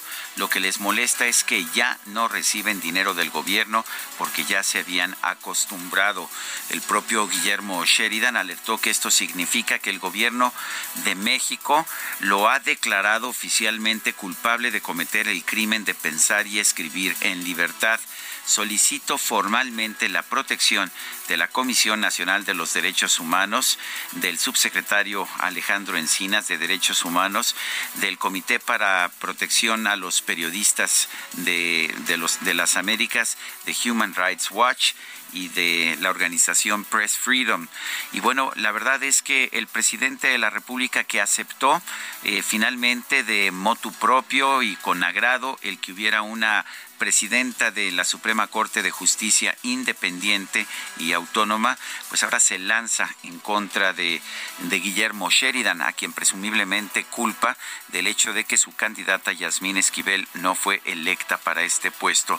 Pero no deja de ser curioso, lo acusa de que le gusta el dinero, pero no ha señalado absolutamente ninguna prueba de que el escritor Guillermo Sheridan haya cometido cualquier acto de corrupción. Y por otra parte, no ha presentado tampoco ninguna prueba el presidente de que la información que dio a conocer Guillermo Sheridan esté equivocada. El propio rector de la UNAM dijo que tras comparar las tesis se advierte un 90% de similitud entre las dos, de igualdad, de hecho ni siquiera de similitud, y señaló que todo parece indicar que es la segunda tesis, la de 1987, la de, la, de la ministra Yasmín Esquivel, la que fue el plagio De manera que pues nadie está desmintiendo a Guillermo Sheridan y sin embargo el presidente lo ataca y lo ataca de manera peligrosa.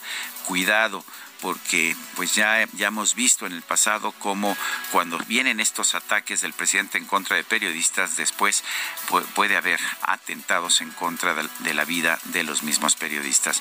Me parece muy peligroso el juego que está jugando el presidente de la República y me parece también, hay que decirlo, muy injusto. Yo soy Sergio Sarmiento y lo invito a reflexionar.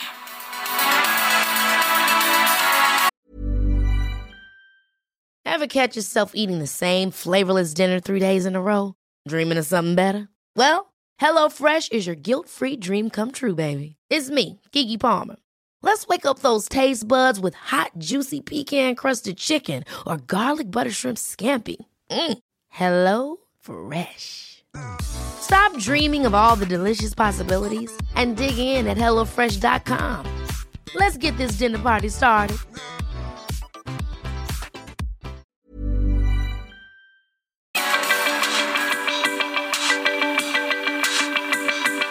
Para Sergio Sarmiento, tu opinión es importante.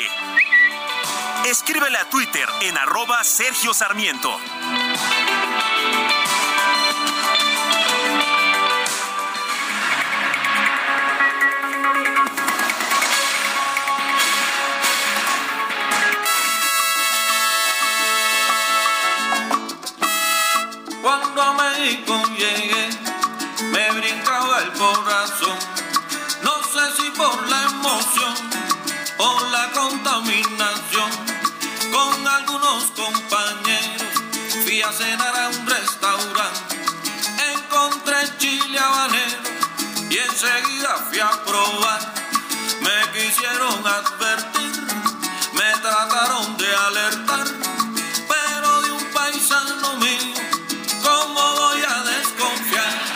De un paisano mío, ¿cómo voy a desconfiar? Y el hecho de que Virulo sea de La Habana no significa que esté preparado para el chile habanero mexicano. Imagínate qué sorpresa, Guadalupe. No, hombre, qué cosa, qué tremendo. Pues ahí está el virulo cantando para ustedes esta mañana con estos solecitos y esta música deliciosa. Y vámonos a los mensajes. Nos dice una persona del auditorio. Buenos días, Lupita y Sergio. Como siempre, los de Morena haciendo las leyes a su gusto con su piso parejo. Saludos, Miguel Jiménez. Dice otra persona, Venturoso Jueves. La libertad de expresión, otra víctima de la cuarta trituración es Rodolfo Contreras. Y dice otra persona, oigan, en Sinaloa y Chihuahua las cosas están desbordadas, pero no se preocupen, el presidente ya lo está afrontando entre macaneo y macaneo. Son las ocho con treinta y cinco minutos. La gobernadora de Chihuahua, María Eugenia Campos, informó que durante la madrugada de este jueves, elementos de la Fiscalía General del Estado capturaron a Ernesto Alfredo Piñón, alias El Neto. Sin embargo, quedó lesionado y perdió la vida cuando era trasladado a instalaciones de la dependencia. Y uh, tenemos tenemos a Federico Guevara con la información allá desde Chihuahua. Adelante, Federico.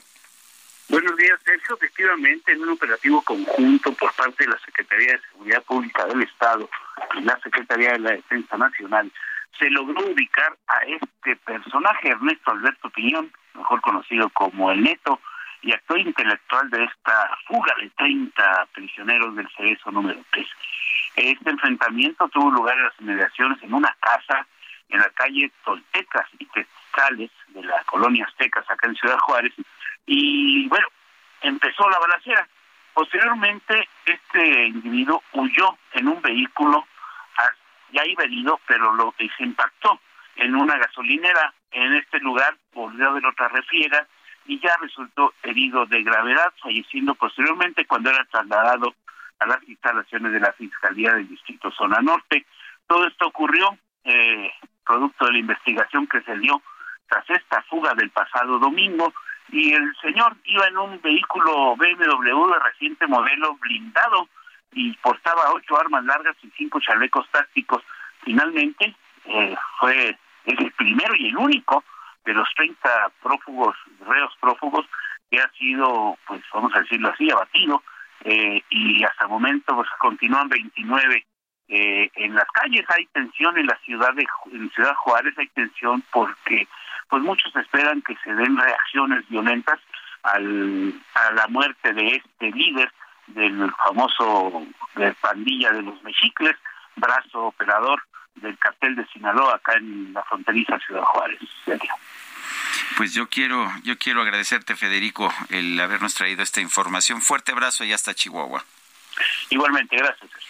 Bueno, y en otras eh, cosas, ayer se registró un ataque armado en contra de un domicilio en el municipio de Guaymas, donde dos niños eh, de cuatro y seis años resultaron lesionados. Gerardo Moreno, nos tienes toda la información. Adelante.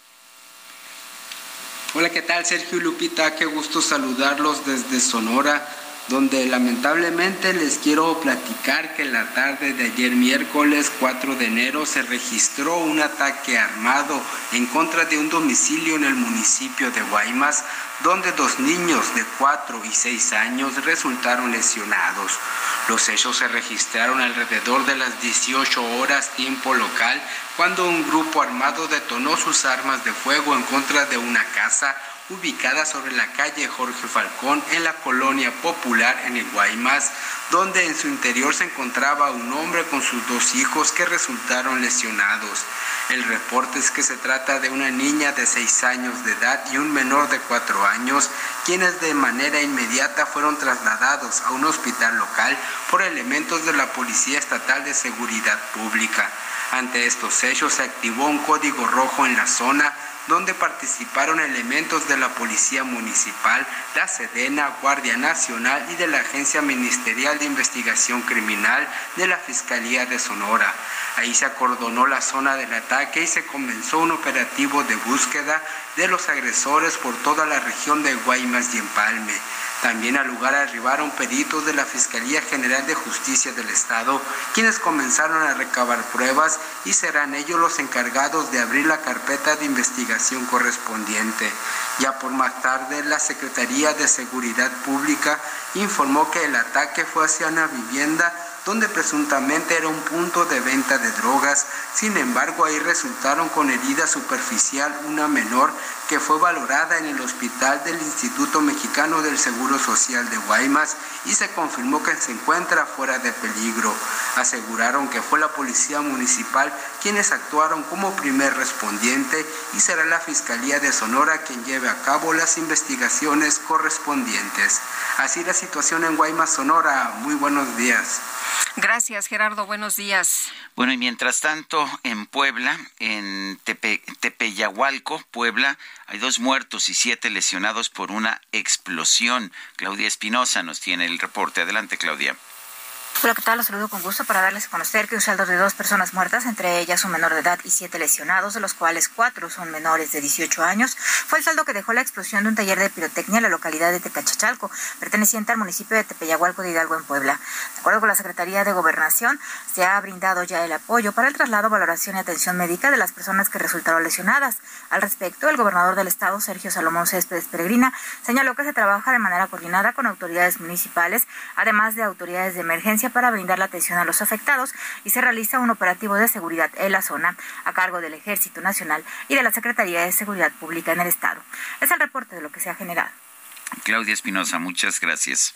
Bueno, y por petición de la defensa, un juez de control concedió la ampliación del plazo para resolver hasta el próximo lunes sobre la vinculación a proceso que solicitó la Fiscalía para gerente del motel Nueva Castilla, Ana Luisa N., y la recepcionista del mismo establecimiento, Elidia Yuriz N., y las empleadas del motel están siendo investigadas por falsedad en declaraciones rendidas ante una autoridad y por el delito de encubrimiento dentro de esta carpeta de investigación que se inició en su contra por haber señalado que no había grabaciones de video sobre la presencia de Devani y Susana Escobar en el citado negocio, al afirmar que las cámaras existentes solo eran de monitoreo. Son las ocho con cuarenta y un minutos. Hoy se llevó a cabo el funeral del Papa emérito Benedicto XVI. Tenemos en la línea telefónica, ya desde Roma, al padre Eduardo Corral, secretario de la Dimensión de Educación y Cultura de la Conferencia del Episcopado Mexicano. Padre Corral, gracias por tomar nuestra llamada. Cuéntenos qué, cómo, es el funeral de un papa, el funeral de un papa emérito en este caso. Sé que, pues que no había precedentes en realidad, pero ¿qué fue lo que ocurrió el día de hoy? Muy buenos días, Lupita, Sergio, es un gusto saludarles desde la ciudad eterna. Eh, bueno, contarles un poco que eh, esta ceremonia fue muy particular porque se trata de un papa no en el ejercicio. Por lo tanto, se han suprimido muchas cuestiones que tienen que ver con la imploración para un nuevo papa. La ceremonia empezó a las 8.45 cuando sacaron este ataúd que tiene, eh, en realidad son tres, eh, dos de madera, uno recubierto de terciopelo, donde ponen el cuerpo, el siguiente de zinc y el siguiente también de madera, como el primero.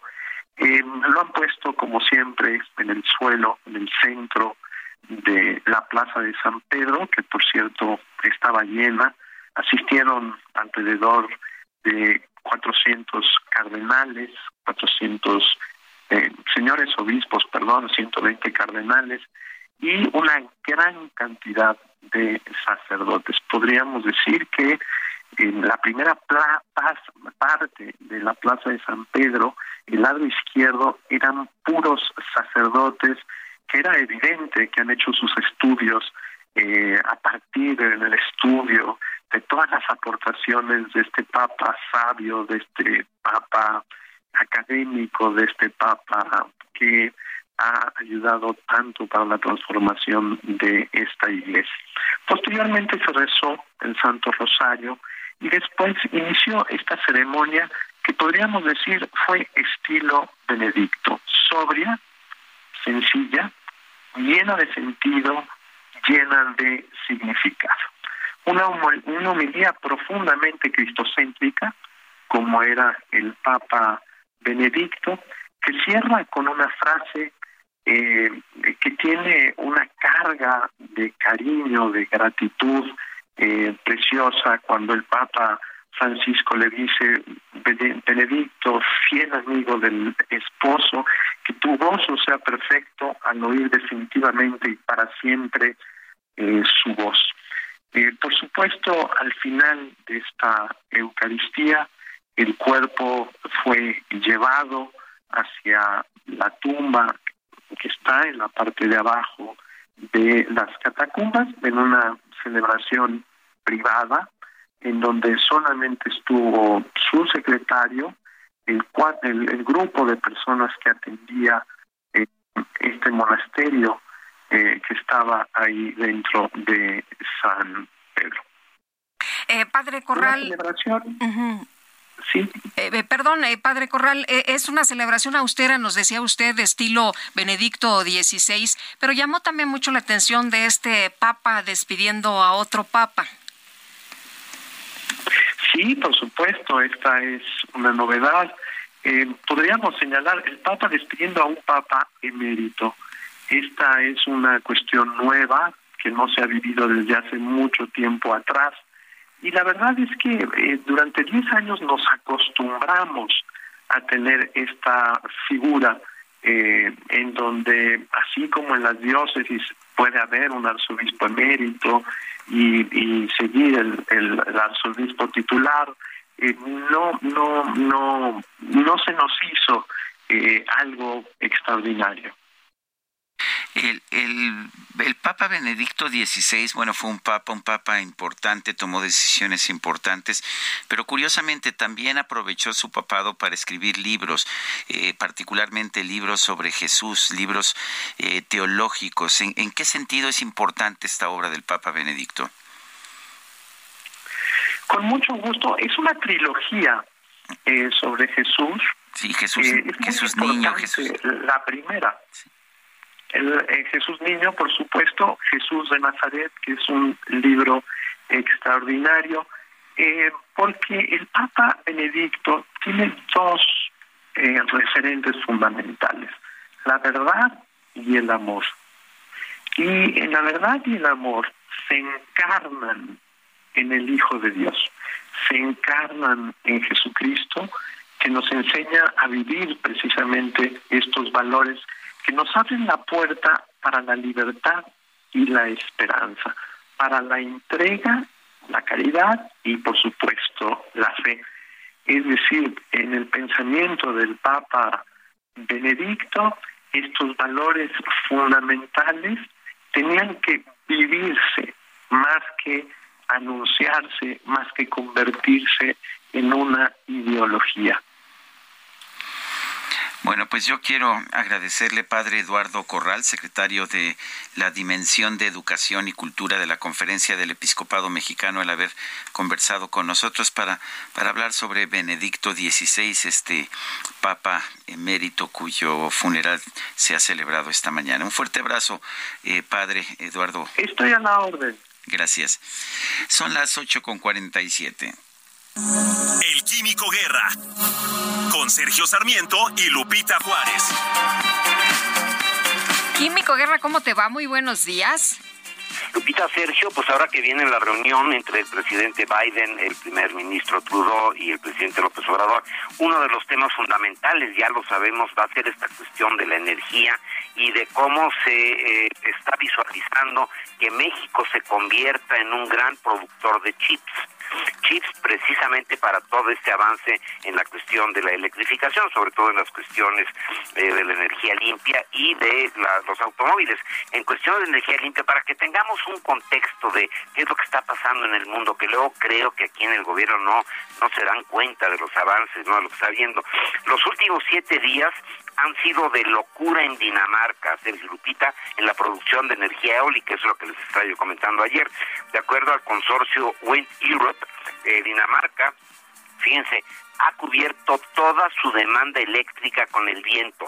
El domingo pasado cubrió el 102% de la demanda eólica y el mejor día fue el 28 eh, de diciembre no, el 29 de diciembre, que tengo los datos, donde se cubrió el 128% de todas las necesidades energéticas de Dinamarca, lo cual quiere decir que tienen un 30% de más de energía eléctrica que desde luego están exportando como energía limpia.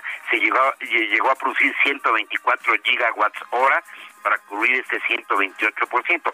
128 gigawatts hora es mucho, es poco. El total que consume México, que tiene cinco veces más población, es de 206 para que tengamos una idea. El consumo total residencial en México es de 52 gigawatt hora. Por lo tanto, lo que produjo Dinamarca podría cubrir casi tres veces todo el consumo eh, residencial en México para aquellos que dicen que pues que no que no eh, no es fiable etcétera. Y otro dato muy muy importante Sergio Lupita malas noticias para Litiomex.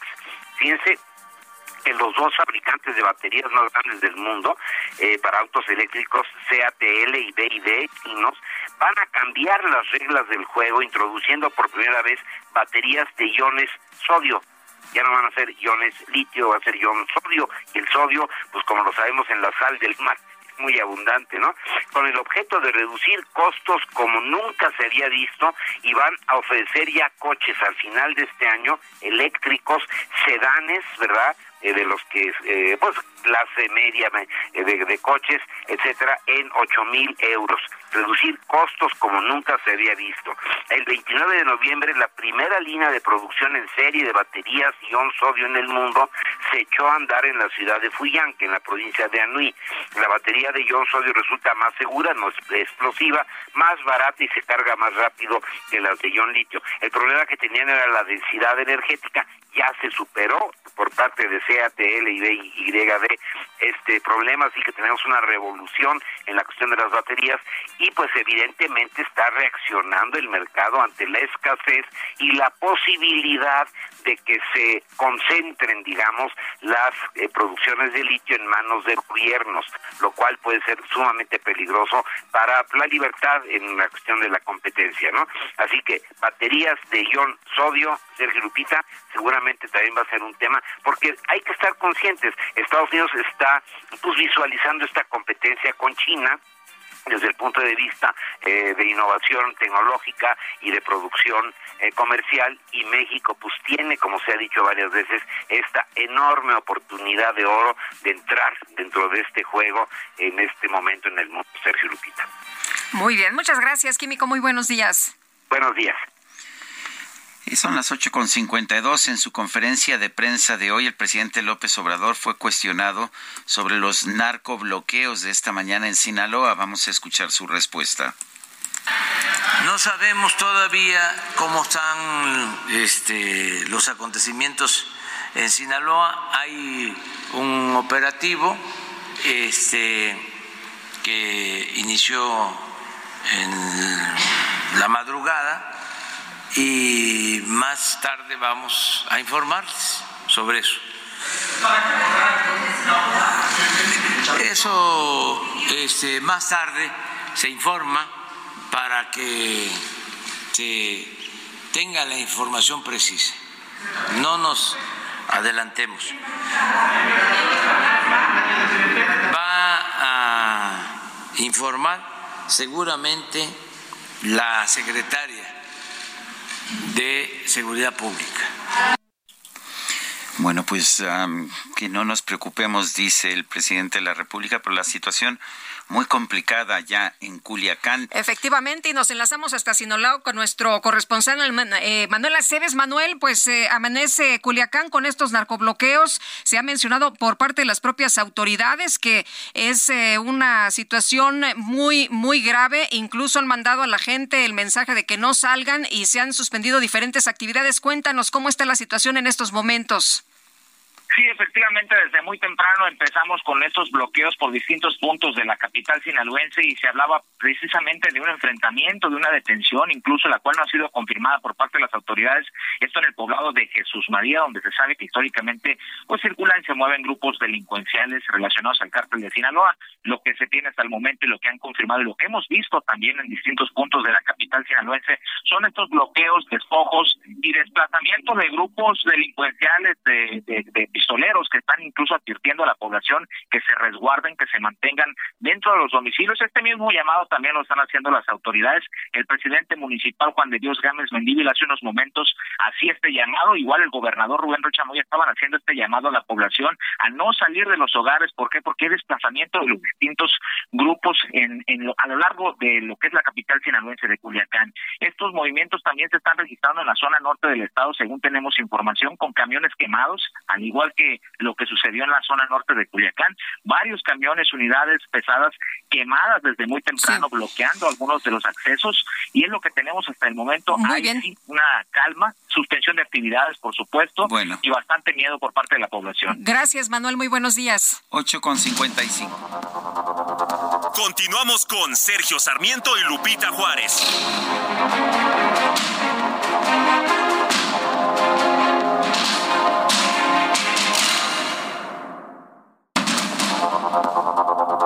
Continuamos con Sergio Sarmiento y Lupita Juárez por el Heraldo Radio.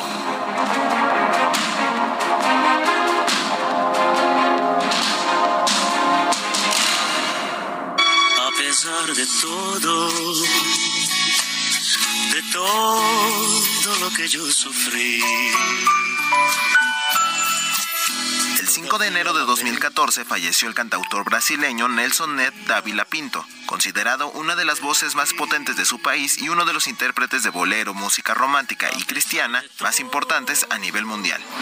A los seis años fue diagnosticado con una condición llamada displasia espondilo-epificiaria, un tipo de enanismo que lo llevó a tener una estatura de un metro con 12 centímetros. Hizo su primera aparición a los 14 años en una televisora de Belo Horizonte y a los 16 se convirtió en el conductor principal de un programa llamado Gente, el tamaño no importa. Posteriormente ganó el concurso Un cantante por un millón y su carrera despegó tras presentarse en Sao Paulo en la discoteca La Chacriña. A lo largo de su trayectoria vendería más de 50 millones de discos. si estoy llorando, ni un consuelo estoy buscando quiero estar solo conmigo. Tras un bache personal y profesional, en 1993 se convirtió al cristianismo evangélico y comenzó a centrar su carrera en la música que expresaba su fe. Lamentablemente perdió la vida en 2014 a los 66 años tras ser hospitalizado por complicaciones de una neumonía y una infección en la vejiga. Sus experiencias están recopiladas en su autobiografía denominada El pequeño gigante de la canción. Es que sigo procurando en cada lágrima darme paz. Conocí una vez a un colibrí que estornudaba con las flores, se intoxicaba cuando iba al jardín y le mareaban sus olores, azucenas y vicarias le causaban urticaria, los jazmines y azares problemas estomacales. Al colibrí de tanto estornudar, se le puso el piquito rojo. Pobre colibrí, ¿no? Pobre colibrí, imagínate que eh, pues el polen lo hacía estornudar y problemas estomacales eh, con las flores. Bueno, pues así son las cosas. Estamos escuchando a Virulo, este cantautor cubano, nacido el 5 eh, ya creo que ya lo perdí yo por aquí, pero nacido el 5 de enero, nada más que no me recuerdo ahora de, la fecha, se ve que ya lo borré, pero es el 5 de enero de 1955. Alejandro García Villalón, ya, ya dije al aire que eh, conocí, fui amigo de su, de su padre, eh, Modesto García, un gran pintor, eh, además un tipazo que vivía pues aquí en México, no quiso vivir en el paraíso cubano. Virulo sí ha prosperado en Cuba, debo reconocer, muy cercano al gobierno cubano, pero así son las cosas, cada quien tiene su vida, cada quien toma sus decisiones. Virulo, aquí en el Heraldo Radio. Tenemos mensajes de nuestro público. Sí, tenemos muchos mensajes, Sergio, pero también información importante que nos llega desde Culiacán. El gobernador del estado ha escrito en su cuenta de Twitter que ante los eventos que están ocurriendo en Culiacán ha pedido a las y los ciudadanos conservar la calma y resguardarse en sus hogares. Las autoridades están ejerciendo su tarea y los mantendremos enterados, es lo que ha dicho hasta este momento. Nuestro compañero corresponsal hace unos minutos nos decía que ha habido despojo de automóviles, que ha habido también esta circulación de sujetos armados, el desplazamiento nos decía de sujetos armados y también lo que nos ha dicho es que al parecer hubo una detención de un narcotraficante y esto ha sido respuesta a esa detención. No sabremos hasta que las autoridades nos den la información. El presidente ha dicho que esto se va a dar a conocer o por lo menos algunos detalles. Dijo que no tenía suficiente hasta las 11 de la mañana. Bueno, ha propuesto rápidamente responder una pregunta. Emi Shehoa dice, pregunta para Sergio, ¿cómo es posible que afirmes, afirmaras el 30 de diciembre que el manejo de las finanzas públicas ha sido prudente. Si ha aumentado 26% el déficit público, como publicó el Reforma el 4 de enero. Bueno, porque las cifras así, así lo señalan. El déficit, eh, la deuda bruta total del gobierno de la República, del sector público, eh, se encuentra en 57%. Esto es muy inferior a la de otros países, por ejemplo, Estados Unidos y Japón, que tienen cifras de 100% o más. Y una de las consecuencias de esta eh, de este manejo prudente de las finanzas públicas por parte de la Secretaría de Hacienda y también de una política monetaria sensata por parte del Banco de México es que el peso no se ha devaluado. Y el peso no se devalúa no por consideraciones políticas, no se ha devaluado porque seguimos teniendo un déficit de presupuesto significativamente menor que el de otros países y que yo preferiría que no aumentara el déficit como está aumentando en este 2023, pues esa es mi posición y ya señalaré si esto nos lleva a algún tipo de problema. Pero hasta este momento México mantiene una de las deudas públicas más, ah, más bajas de, pues, del mundo y particularmente del grupo de los 20 de los países más desarrollados. Mentiría yo si no lo dijera, pero la prueba está en el tipo de cambio. El tipo de cambio se mantiene estable porque no hay una presión por parte de un déficit público exagerado como sí lo hay, por ejemplo, en Argentina o como sí lo hay en otros países del mundo. Son las nueve de la mañana con seis minutos. Repite conmigo. La micro deportiva. ¿Qué? La micro deportiva. No te angusties. Sin preocuparse, es como hay que vivir. A vivir así, ya que aprendí Hakuna Matata. Y está con nosotros aquí en la cabina, en vivo, en directo y a todo color. ¿Qué es Hakuna Batata? Eso es como vale, ¿vale qué es? ¿Cómo dicen? ¿Cómo se dice? No me acuerdo. Vale Matata. Vale Matata. Ah, eso es, vale Matata. ¿Cómo estás, Julio Romero? ¿Cómo Muy te va? bien, Buenos días. muy bien, Lupita, Sergio, qué placer saludarles.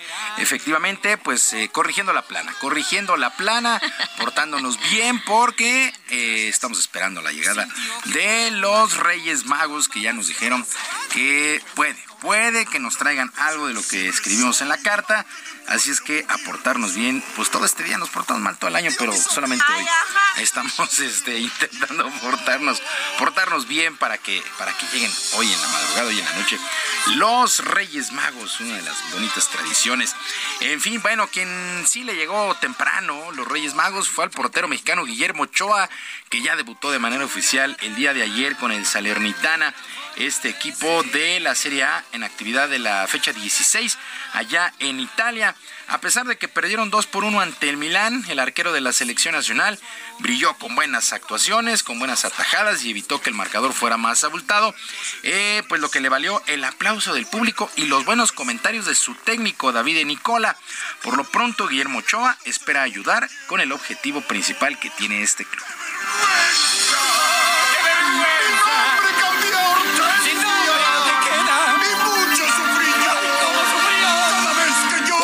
Enfrente de los niños. Sé lo que es el equipo, sé de los objetivos del equipo y, y es un reto personal y, y estoy contento de, de estar aquí y poder ayudar con, con mi experiencia en la cancha y poder lograr el objetivo de que es, que es, quedarse en Serie A. ¿Qué pasa aquí? Encuentras la grandeza. Bueno, mantenerse, mantenerse en la Serie A. Eh, pues espera así que Guillermo Ochoa sea de los porteros que más actividad tengan.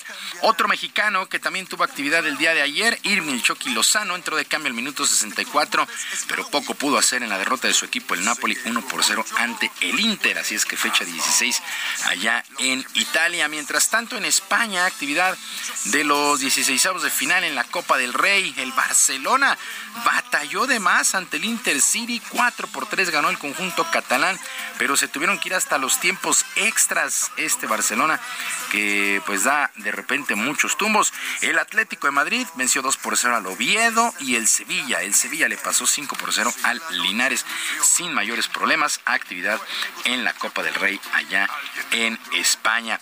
Mientras tanto, eh, pues allá mismo en Barcelona, una mujer formalizó una acusación por agresión sexual contra el jugador de los Pumas de la universidad, el brasileño Dani Alves, luego de sus vacaciones por esa ciudad. En la denuncia se refiere que la mujer fue a una discoteca, la discoteca Sutton, donde habría sido toqueteada por el futbolista el pasado 30 de diciembre y se solicitó el apoyo del personal de seguridad, aunque Alves ya había abandonado el lugar. Después del incidente, eh, pues regresó a nuestro país para incorporarse a su equipo, a los Pumas, y se espera que en los próximos días pueda ser citado en los juzgados para que dé su versión. Bronca, bronca para el refuerzo de los Pumas, Dani Alves, que por lo pronto ya se entrena. Se ve complicado que debute este fin de semana, pero todo puede pasar con este equipo de los Pumas y su nuevo técnico, Rafael Puente, y este Dani Alves, este mediocampista Dani Alves. Bueno, en otras cosas, en otras cosas, Damar Hamlin. Eh, pues el reporte hasta hace unos segundos, hace unos minutos, es que sigue en cuidados intensivos. Su situación sigue siendo crítica, pero con mejorías como la reducción de oxígeno con el respirador artificial a la mitad. Se espera que el jugador pueda hacerlo de manera normal en las próximas horas o en los próximos días. Eh, pues es el reporte de Damara Hamlin, que sigue, repito, en cuidados intensivos y con situación crítica. Está luchando por su vida este joven de 24 años. Por lo pronto, la oficina de la NFL del comisionado Roger Goodell ratificó los días y los horarios para la semana 18 y última de temporada regular. El juego de estos, de los equipos involucrados, el de los Bills de Buffalo, no se mueve, se estará jugando domingo a las 12 horas ante los Patriotas de Nueva Inglaterra y a la misma hora los Bengalíes de Cincinnati ante los Cuervos de Baltimore. Bills de Buffalo ya están clasificados a playoffs, pero falta saber en qué posición de conferencia lo harán. Así es que hay que esperar la determinación de la NFL. Si es que se llegara a reprogramar este encuentro entre Cincinnati y Buffalo, hay que recordar que ya no se terminó el pasado lunes por la lesión de Hamlin o qué determinación van a utilizar para conocer las posiciones rumbo a la postemporada. Bueno, en otras cosas, los Diablos Rojos. un nuevo juego? No, no, creo, ¿eh? No creo. Lo más seguro es que se tendrán que ir a porcentaje ganados, eh, el enfrentamiento entre ellos. los juegos que ya tienen. Sí, eh, exactamente. Ahí se irán a un porcentaje. La verdad es que todavía están no dos y tres, ¿no? En el en el sembrado están los dos están altos, ¿no? Sí, sí. Bills de Buffalo está en dos y Cincinnati está en tres. Eh, Cincinnati pelea ahí el título de división con los Cuervos de Baltimore, pero la verdad es que eh, se tendrán que ir. Yo, pero yo pienso que a los números ya no hay forma de, de ajustarlo. Eh, el día de ayer, digamos que parecía como la fecha límite para tratar de meterlo, pero no, ratificaron el, el calendario, las fechas y los, los horarios de manera normal, como estaban programados para la semana 18, y me parece que se tendrán que ir a los números para determinar las posiciones. Además, son dos equipos candidatos al título. La verdad es que eh, han jugado bastante bien en esta campaña. Bueno, les decía, los Diablos Rojos del México confirmaron a su quinto refuerzo extranjero de cara a la próxima temporada en el béisbol de la Liga Mexicana. Se trata del pitcher colombiano Jeffrey Niño, que también estuvo con el equipo en 2022 y se ganó honestamente el cariño de la afición por sus actuaciones.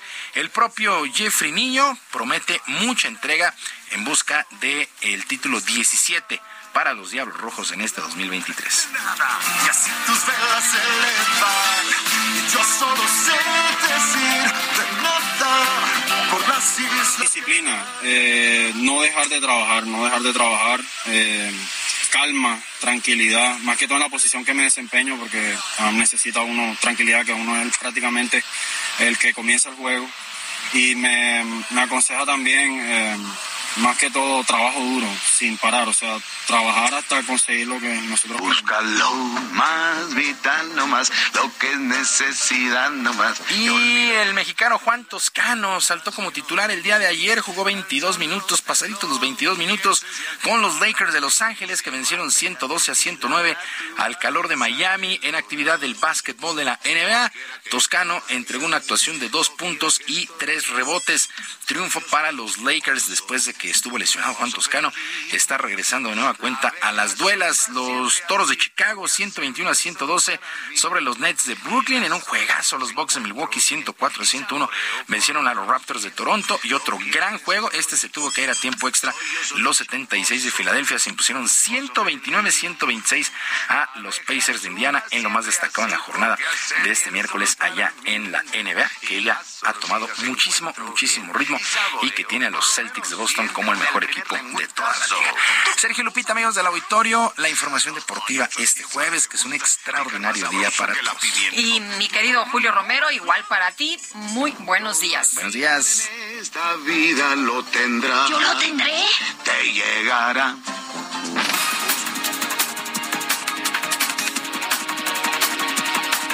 Las nueve, las nueve de la mañana con quince minutos. Le tenemos un resumen de la información más importante. Esta mañana el secretario de Relaciones Exteriores, Marcelo Ebrard, presentó la lista de actividades que se llevarán a cabo la próxima semana en el marco de la cumbre de líderes de América del Norte. Día lunes tenemos la llegada del eh, presidente Biden alrededor de la una de la tarde. Un poco más tarde, dos y media más o menos, estará llegando el primer ministro Trudeau se recibirá al presidente Biden aquí en Palacio Nacional, filo de las 4 de la tarde. Van a tener una charla privada, participarán las esposas de ambos presidentes, después se retiran ellas porque tienen su propio programa de actividades y el presidente Biden y el presidente López Obrador tendrán una conversación de carácter privado, como ya lo señalé. Posteriormente vamos a tener la reunión bilateral entre México y los Estados Unidos. Bueno, el canciller Marcelo Ebrard también explicó que los temas principales que serán abordados en la cumbre son diversidad, cambio climático, competitividad, migración, salud y seguridad. Presidente López Obrador nos ha marcado, tanto para la reunión bilateral como para la cumbre, el énfasis en una nueva etapa en la región que potencialmente puede extenderse al resto de las Américas sobre la base de la reciprocidad, respeto mutuo y una visión común que tienda a la prosperidad y al bienestar de América del Norte y de las Américas. Reducir la pobreza, garantizar la inclusión, respetar a los jóvenes, a las mujeres, y a quienes están en condición desventajosa. Esta mañana se han registrado narcobloqueos y balaceras en Culiacán, Sinaloa. Esto ha llevado a las autoridades tanto de Culiacán como de el estado de Sinaloa a pedir a la gente que se quede en casa, que no salga. Recibo, recibo información del medio Los Noticieristas de Culiacán que señala con un video que un grupo armado ha tomado el aeropuerto internacional de Culiacán para evitar el traslado de posibles detenidos. Bueno, y también eh, se ha dado a conocer esta mañana que no se va a llevar a cabo ninguna actividad eh, educativa, docente para las trabajadoras y trabajadores del Estado. Este jueves 5 de enero se suspenden las labores en su totalidad. Se recomienda mantenerse en sus hogares y también el gobernador del Estado ha pedido a las personas, a los habitantes de Culiacán, que se mantengan en sus casas. Un juez federal otorgó una suspensión para frenar cualquier orden de aprehensión girada por delitos no graves en contra de Francisco Olascuaga Rodríguez, ex jefe del Departamento Administrativo de Pemex y ex colaborador de Emilio Lozoya. La cuarta junta ordinaria del órgano de gobierno del Instituto Mexicano de la Propiedad Industrial nombró a José Sánchez Pérez como nuevo director general del organismo en sustitución de Alfredo Rendón. 9 con 18 que tengo dinero, que pueden decirme que todo me sobra. En redes sociales se hizo viral un video que compartió una joven mexicana en el que relata que como experimento abrió una cuenta en la plataforma OnlyFans para comprobar si solo las personas famosas pueden ganar dinero publicando contenido para adultos. Sin embargo, para su sorpresa, en un solo día ganó más de 7 mil pesos. Hasta el momento, el video acumula cerca de 3 millones de reproducciones. 7 mil varos en un día, topas, 350 dólares en unas horas de OnlyFans. Y todavía no acaba el día, mamá. Güey, te juro que no. Creí que alguien quisiera ver mis... Ok, es su primer día en OnlyFans y vean esto. Oh my God. Cuando la pobreza se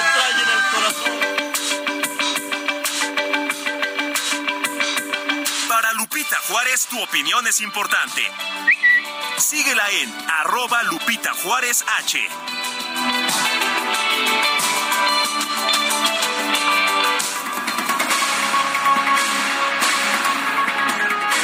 Y continuamos con la información. Toño Bautista, coeditor de Estados en el Heraldo de México. Adelante, muy buenos días. Sergio Lupita, buenos días. Exitoso año para ambos, para todo el equipo de Heraldo Radio. Bueno, terminó 2022 y las cifras de la violencia revelan que evidentemente México tiene conductas delictivas que no ceden, sobre todo en delitos sexuales como el acoso sexual y el abuso sexual, que junto con la violación y el feminicidio son una de las formas de violencia más extremas que se ejercen principalmente contra las mujeres y los niños, de acuerdo con datos del Secretariado Ejecutivo del Sistema Nacional de Seguridad Pública. De enero a noviembre de 2022, el acoso sexual ha tenido un aumento de 39% en comparación con el mismo periodo de 2021, al pasar de 5.925 carpetas de investigación a 8.242 en 2022. De acuerdo con la Ley General de Acceso de las Mujeres a una vida libre de violencia, el acoso sexual es una forma de violencia en la que si bien no existe la subordinación, hay un ejercicio abusivo de poder que conlleva un estado indefenso y de riesgo para la víctima, independientemente de que se realice en uno o varios eventos. En lo que va de este sexenio se tiene un registro de 25.118 carpetas de investigación por acoso sexual, con una tendencia al alza desde que comenzó la presente administración. En 2019 hubo un registro de 3.946, que es 53% más que en 2018. Para 2020 el primer año de la pandemia la cifra creció 35%. En 2021 el incremento fue de 26% y bueno, pues ya en 2022 llegó a 39%. Más de la mitad de este delito, 51%, se cometió en tres entidades del país, el Estado de México, la Ciudad de México y Quintana Roo. Cuando las revisiones por cada millón de habitantes destacan en 2022 Quintana Roo, la Ciudad de México y Baja California Sur. En cuanto al abuso sexual, el aumento en 2022 de enero a noviembre fue de 7% en comparación con 2021 2021, pues pasó de 23.443 a 25.056 carpetas de investigación.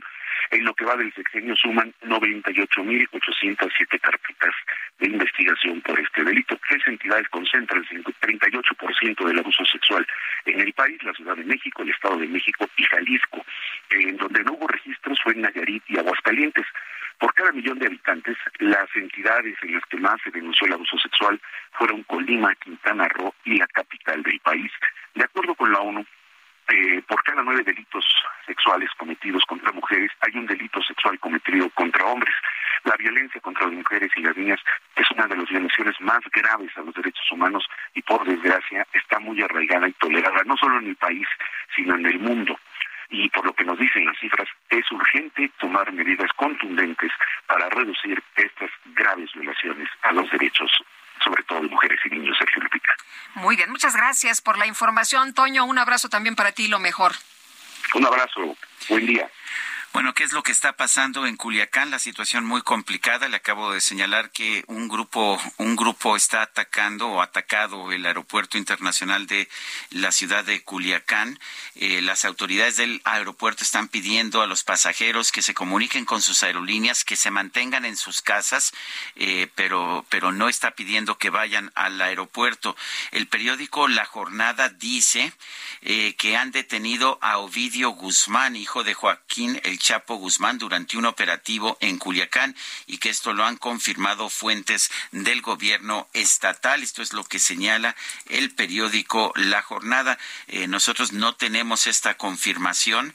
Eh, ya habíamos recibido pues información, pero no confirmada en el sentido de que eh, todo este problema que estábamos viendo en Culiacán era resultado de la detención de Ovidio Guzmán. Recordemos que había sido capturado ya en una vez anterior que ah, fue liberado por el propio gobierno ante las amenazas de violencia por parte del grupo de los Chapitos. Bueno, pues Ovidio Guzmán es identificado como uno de los principales productores y distribuidores de fentanilo y uno de los líderes del cártel de Sinaloa. Eh, según la información que da a conocer esta mañana el periódico La Jornada Online, Ovidio Guzmán habría sido capturado durante un operativo realizado esta madrugada en la comunidad de Jesús María. La presunta detención ha generado bloqueos en distintas vialidades de Culiacán, entre ellas en las avenidas Constitución y Calzada Heroico Colegio Militar, a un costado del Hospital del Liste.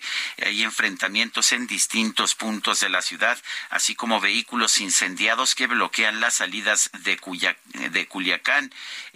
hay reportes de despojos de vehículos a, civiles desde las cuatro y media de la mañana. El periódico La Jornada dice que tiene confirmación ya de autoridades estatales en el sentido de que el detenido que ha provocado esta explosión de violencia en Culiacán, Sinaloa, es Ovidio Guzmán, el hijo de Joaquín El Chapo Guzmán Loaera. Y nosotros no tenemos la confirmación, es lo que dice el periódico que habría sido detenido y es la jornada de Culiacán.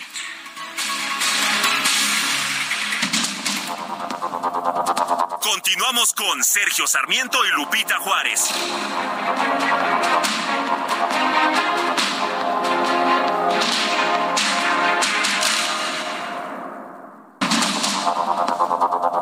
Continuamos con Sergio Sarmiento y Lupita Juárez por el Heraldo Radio.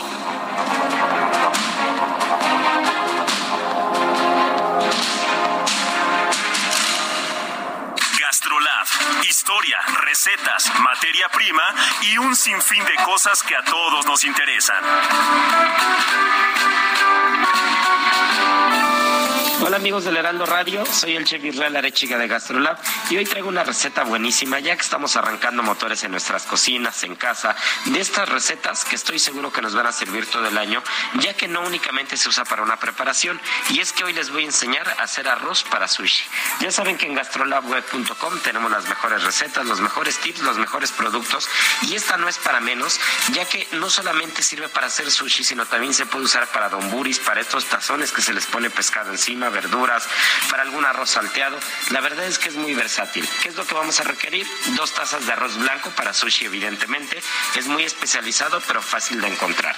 Tres tazas de agua, media taza de vinagre de arroz. Es importantísimo que sea vinagre de arroz, ya que tiene una acidez diferente. Un poquito de sal, aceite vegetal y azúcar blanca. Ahora sí, la preparación sabe que ir a gastrolabweb.com para poder ir de la mano y aprender a hacer este arroz para sushi con una receta a prueba de fuego.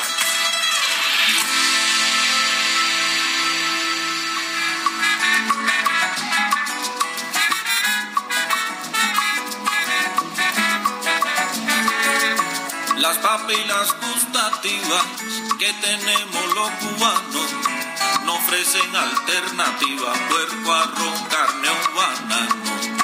Por eso el mole a mi juicio constituye un disparate, pues nadie en su sano juicio mezcla chile y chocolate. La monja que concibieron este platillo inaudito, pa' mí que algo se metieron, además de sus traguitos, aquí están los ingredientes. Esto se llama el mole. Seguimos escuchando a Virulo el día de su cumpleaños. Y le reitero la información que se ha venido generando esta mañana. Eh, la información uh, oficialmente confirmada es que ha habido narcobloqueos y disparos, disparos constantes. Hay videos, hay grabaciones que muestran tanto los narcobloqueos como los disparos en la ciudad de Culiacán. La información que estamos recibiendo es que también hay, hay narcobloqueos y también hay disparos en otros lugares del estado de Sinaloa, como los Mochis, eh, de manera que no es nada más la ciudad de Culiacán. Hubo disparos también en el aeropuerto puerto de Culiacán, aparentemente de un grupo que buscaba evitar que, que, fueran trasladados los reos que han sido detenidos y la información que da a conocer el periódico La Jornada Online, es el periódico nacional, es que fue detenido en un operativo el hijo del Chapo Guzmán, Ovidio Guzmán. Esta información, dice el periódico La Jornada, fue confirmada por autoridades de seguridad. Eh, hay que recordar que Ovidio Guzmán ha sido identificado como uno de los principales productores y distribuidores de fentanilo y se le considera, a pesar de su juventud, uno de los líderes del cártel de Sinaloa. Y desde muy temprano estuvo llegando información de estos bloqueos, los incendios, los eh, las balaceras, estos narcobloqueos que desde muy temprano en la madrugada eh, trataban de evitar que se trasladara no nada más a Ovidio, sino a otros eh, pistoleros. De acuerdo con la información que se tiene hasta el momento, no ha sido el único detenido y muy temprano también se dio a conocer que las personas deberían de estar en sus casas. Cabe mencionar que Dorados y Correcaminos están resguardados en sus hotel, en los hoteles ante la ola de violencia en Culiacán. Clases y actividades laborales ya fueron suspendidas. Le decíamos a ustedes de muy temprana hora. Se espera el anuncio eh, sobre la cancelación de un partido que ocurriría esta noche. Y bueno, nosotros le hemos traído toda la información. Incluso el propio gobernador Rubén eh, Rocha Moya ha escrito en sus redes sociales que pues eh, tiene ahí la instrucción de la ciudadanía a la ciudadanía de que no salga de sus casas. Continúa el operativo y bueno, el presidente de la República ha dado a conocer en su mañanera que no tenía suficiente información y que más detalles los tendremos a las 11 de la mañana, pero bueno, pues lo que ha trascendido, la información que se ha dado a conocer es que efectivamente se confirma lo que desde temprano circulaba en las redes sociales sobre la detención del hijo de El Chapo Guzmán. Se trataría de su hijo Ovidio.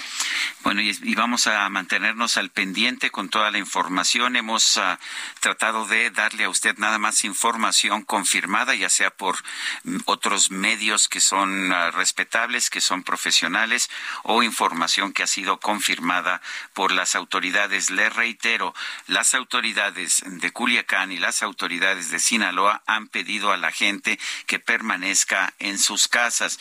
Eh, por otra parte, la dirección del Aeropuerto Internacional de Culiacán, Sinaloa, ha pedido a los pasajeros que no se trasladen al aeropuerto, que consulten con sus aerolíneas para saber si se van a llevar a cabo los vuelos.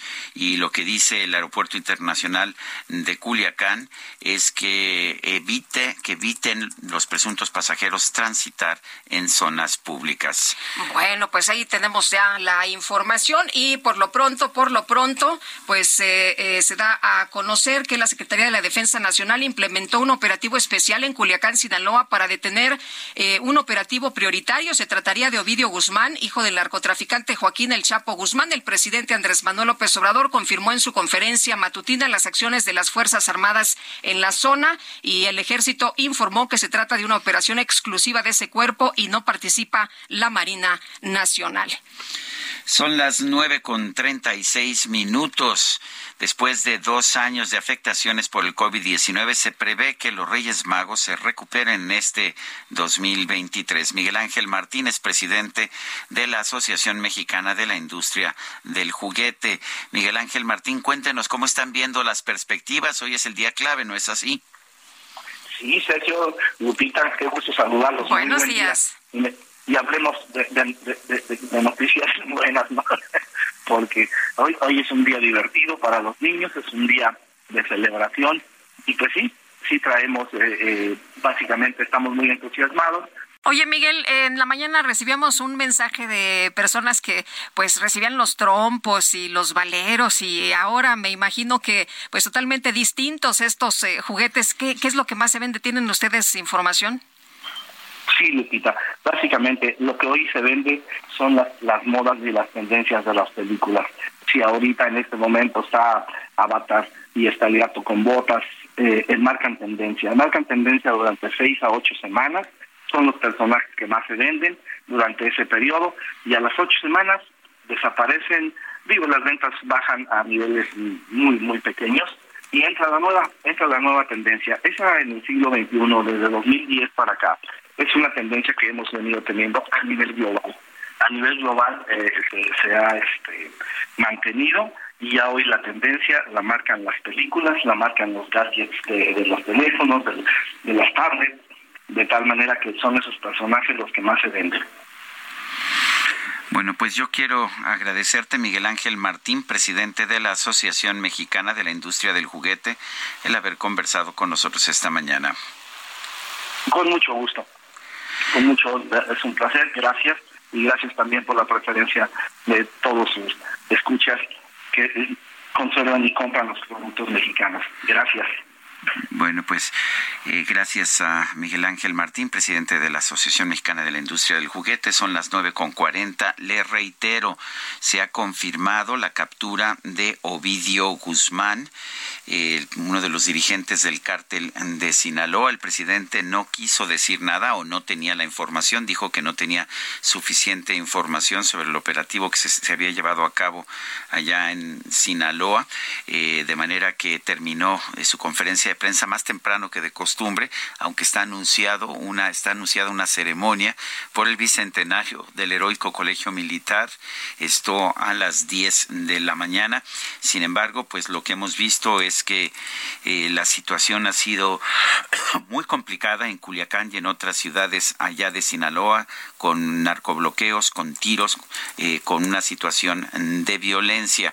Eh, por otra parte, vale la pena señalar que el periódico El Heraldo está señalando que la Secretaría de la Defensa Nacional implementó un operativo especial en Culiacán, Sinaloa, para detener a un objetivo prioritario y se trataría de Ovidio Guzmán, hijo del narcotraficante Joaquín El Chapo Guzmán, el presidente Andrés Manuel López Obrador confirmó en su conferencia matutina las acciones de las Fuerzas Armadas allá en la zona, pero dijo allá en Palacio Nacional, no sabemos todavía cómo están los acontecimientos en Sinaloa, hay un operativo que inició en la madrugada y más tarde vamos a informarles sobre eso. Eso es lo que señaló el presidente de la República esta mañana. Y tenemos en la línea telefónica José Reveles, especialista en temas de narcotráfico. José, pues se ha anunciado no por parte de las autoridades, sino a través del periódico La Jornada la detención de Ovidio Guzmán, hijo del Chapo, después de una madrugada de perros, este infierno que se ha vivido allá en Culiacán. ¿Cómo ves esta situación? Muy buenos días. Sí, muy buenos días, Lupita. Eh, eh, fíjate que eh, desde, muy temprano empezaron los rumores eh, no ha sido plenamente confirmado, pero seguramente sí se trata de la detención de Ovidio. Es una especie de reivindicación de cuando aquella vez lo liberaron, hace ya estamos hablando hace más de tres años, ¿no?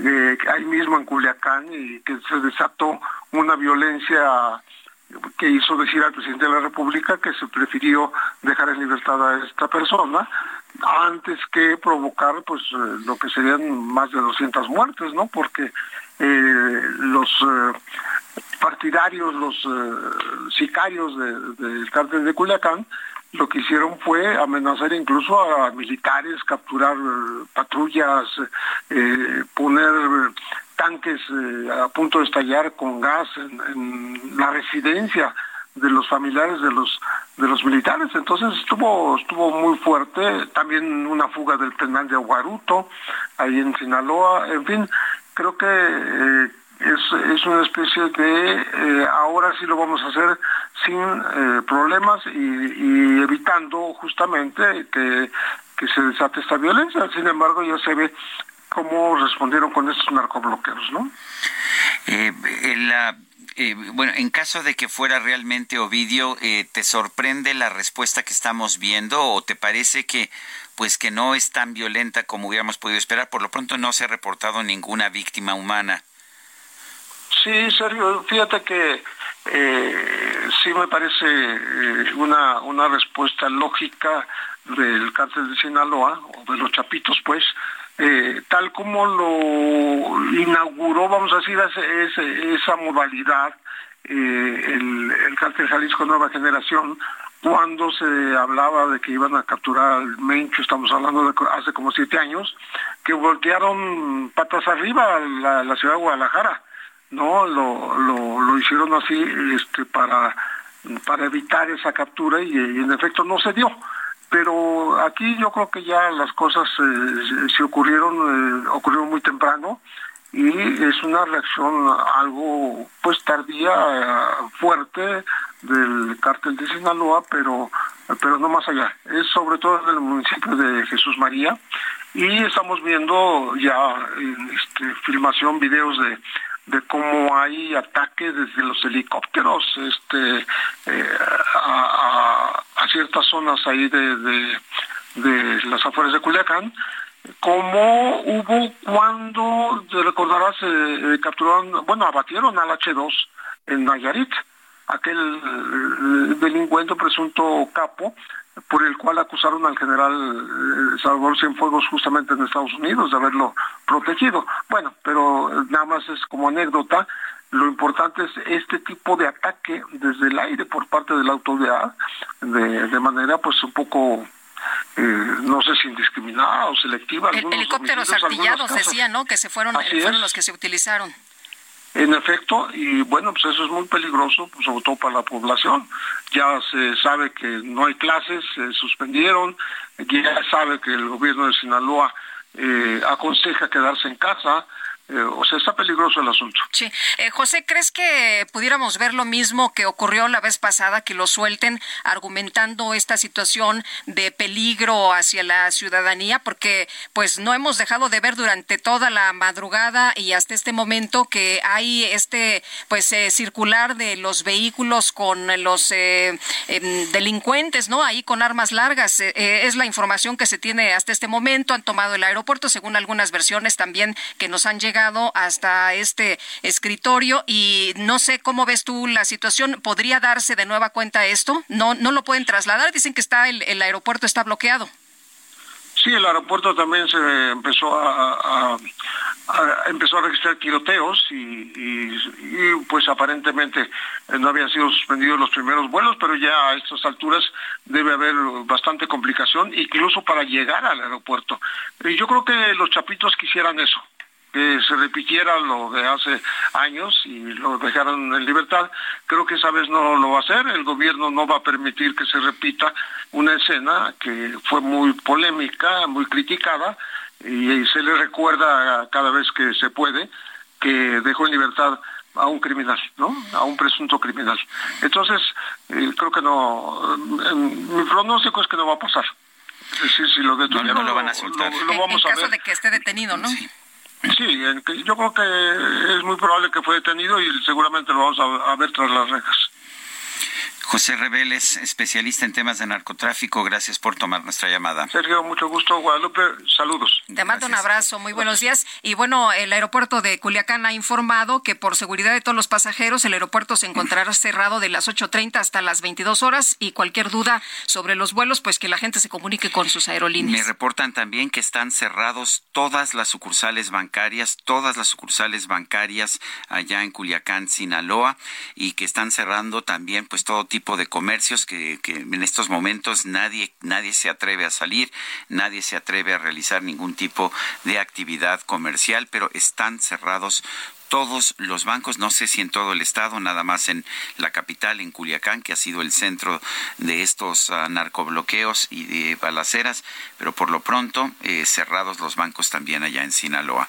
Son las nueve de la mañana con 48 minutos. Vamos a un resumen de la información que pues que ha venido surgiendo esta mañana.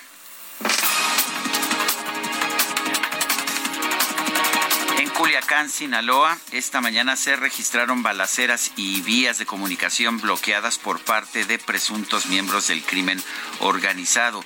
El secretario de Seguridad Pública del Estado, Cristóbal Castañeda, pidió a la ciudadanía no salir a las calles. No hay confirmación oficial, sin embargo, medios de comunicación serios están señalando que fue detenido Ovidio Guzmán, el hijo de Joaquín El Chapo Guzmán, y también otros miembros del grupo de los Chapitos. Bueno, y por otra parte, el gobernador de Sinaloa, Rubén Rocha Moya, pidió a los ciudadanos de Culiacán conservar la calma y resguardarse en sus hogares. Aseguró que las autoridades están ejerciendo su tarea. A través de Twitter, el Aeropuerto Internacional de Culiacán anunció que por seguridad de todas, de todos los pasajeros, sus instalaciones permanecerán cerradas hasta las 22 horas. Bueno, y también la embajada de los Estados Unidos ha escrito y ha informado que pues se tienen reportes de disparos en múltiples lugares del estado, incluidos Culiacán, Los Mochis y Guasave, que están monitoreando las noticias locales. El consulado de los Estados Unidos recuerda a los ciudadanos estadounidenses que Travel State Gov eh, clasifica Sinaloa como nivel 4, es decir, no viajar en estos momentos. Y esta mañana en Palacio Nacional el presidente López Obrador señaló que aún no tenía información clara sobre los hechos violentos registrados en Culiacán. Sin embargo, confirmó que las autoridades llevaron a cabo un operativo en esa ciudad. No sabemos todavía cómo están este, los acontecimientos en Sinaloa. Hay un operativo que inició en la madrugada y más tarde vamos a informar sobre eso. Eso este, más tarde se informa para que se tenga la información precisa. No nos adelantemos. Va a informar seguramente la secretaria de Seguridad Pública. Bueno, y por otro lado, el presidente López Obrador confirmó que la Fiscalía General de la República participó en las acciones que derivaron en la captura y posterior muerte del líder criminal Ernesto Alfredo Piñón, alias El Neto, esto en el estado de Chihuahua. Ayer eh, hubo un enfrentamiento, hoy en la mañana, temprano, nos informaron, y perdió la vida el dirigente de este grupo. Eh, fue una acción conjunta Creo que en este caso intervino la Fiscalía General de la República con eh, la Policía Estatal, esto en Ciudad Juárez. Esa es eh, la información que nos dieron hoy en la mañana, pero seguramente va a informar el gobierno de Chihuahua. El presidente de Rusia, Vladimir Putin, aseguró que está dispuesto a establecer un diálogo con Ucrania siempre y cuando, siempre hay un siempre y cuando, ese país acepte las nuevas realidades territoriales, en otras palabras, la conquista de la península de Crimea y la conquista de las zonas fronterizas entre Rusia y Ucrania, cosa que pues difícilmente podría aceptar, me parece, el gobierno de Ucrania. Y el líder espiritual ruso, patriarca Cirilo, pidió a las autoridades, a todas las partes implicadas en el conflicto fratricida en Ucrania, instaurar un alto al fuego y una tregua con motivo de la Navidad ortodoxa.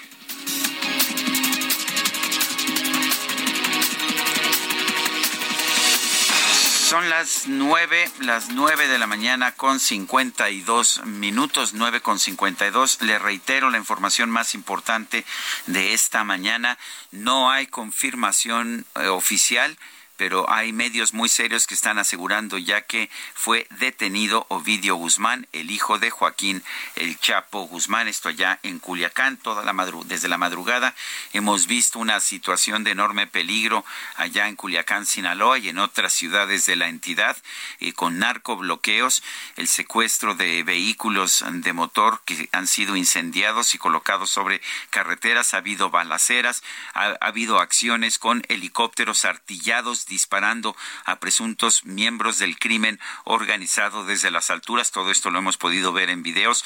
Ha habido también una balacera en el aeropuerto internacional de Culiacán que ha sido cerrado por lo menos hasta las 22 horas para la seguridad de los pasajeros. Presuntamente esta, esta situación de este ataque armado al aeropuerto era para impedir que fuera trasladado cualquier reo desde Culiacán a alguna otra zona de nuestro país. Pues va a estar ah, esta situación muy complicada. Estaremos nosotros atentos, por supuesto, y le tendremos toda la información el día de mañana y por supuesto siga usted sintonizando a las emisoras del Heraldo de México, el Heraldo Radio, porque aquí le tendremos todo, toda la información. Y en nuestros espacios informativos a las 11 de la mañana el presidente López Obrador ha mencionado que habrá detalles sobre esta detención de Ovidio Guzmán. Al parecer, al parecer la recaptura de este sujeto integrante de los Chapitos. Que la pasen todos muy bien y seguimos informándole.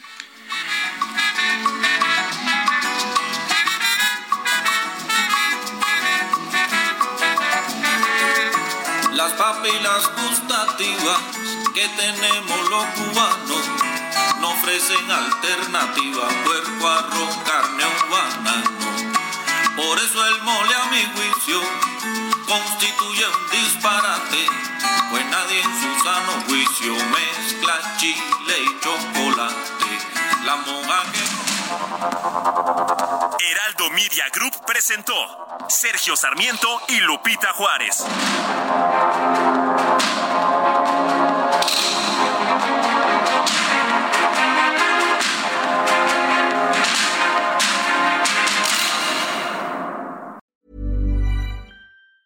Ever catch yourself eating the same flavorless dinner three days in a row?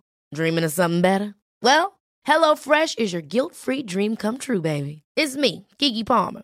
Let's wake up those taste buds with hot, juicy pecan crusted chicken or garlic butter shrimp scampi. Mm. Hello Fresh.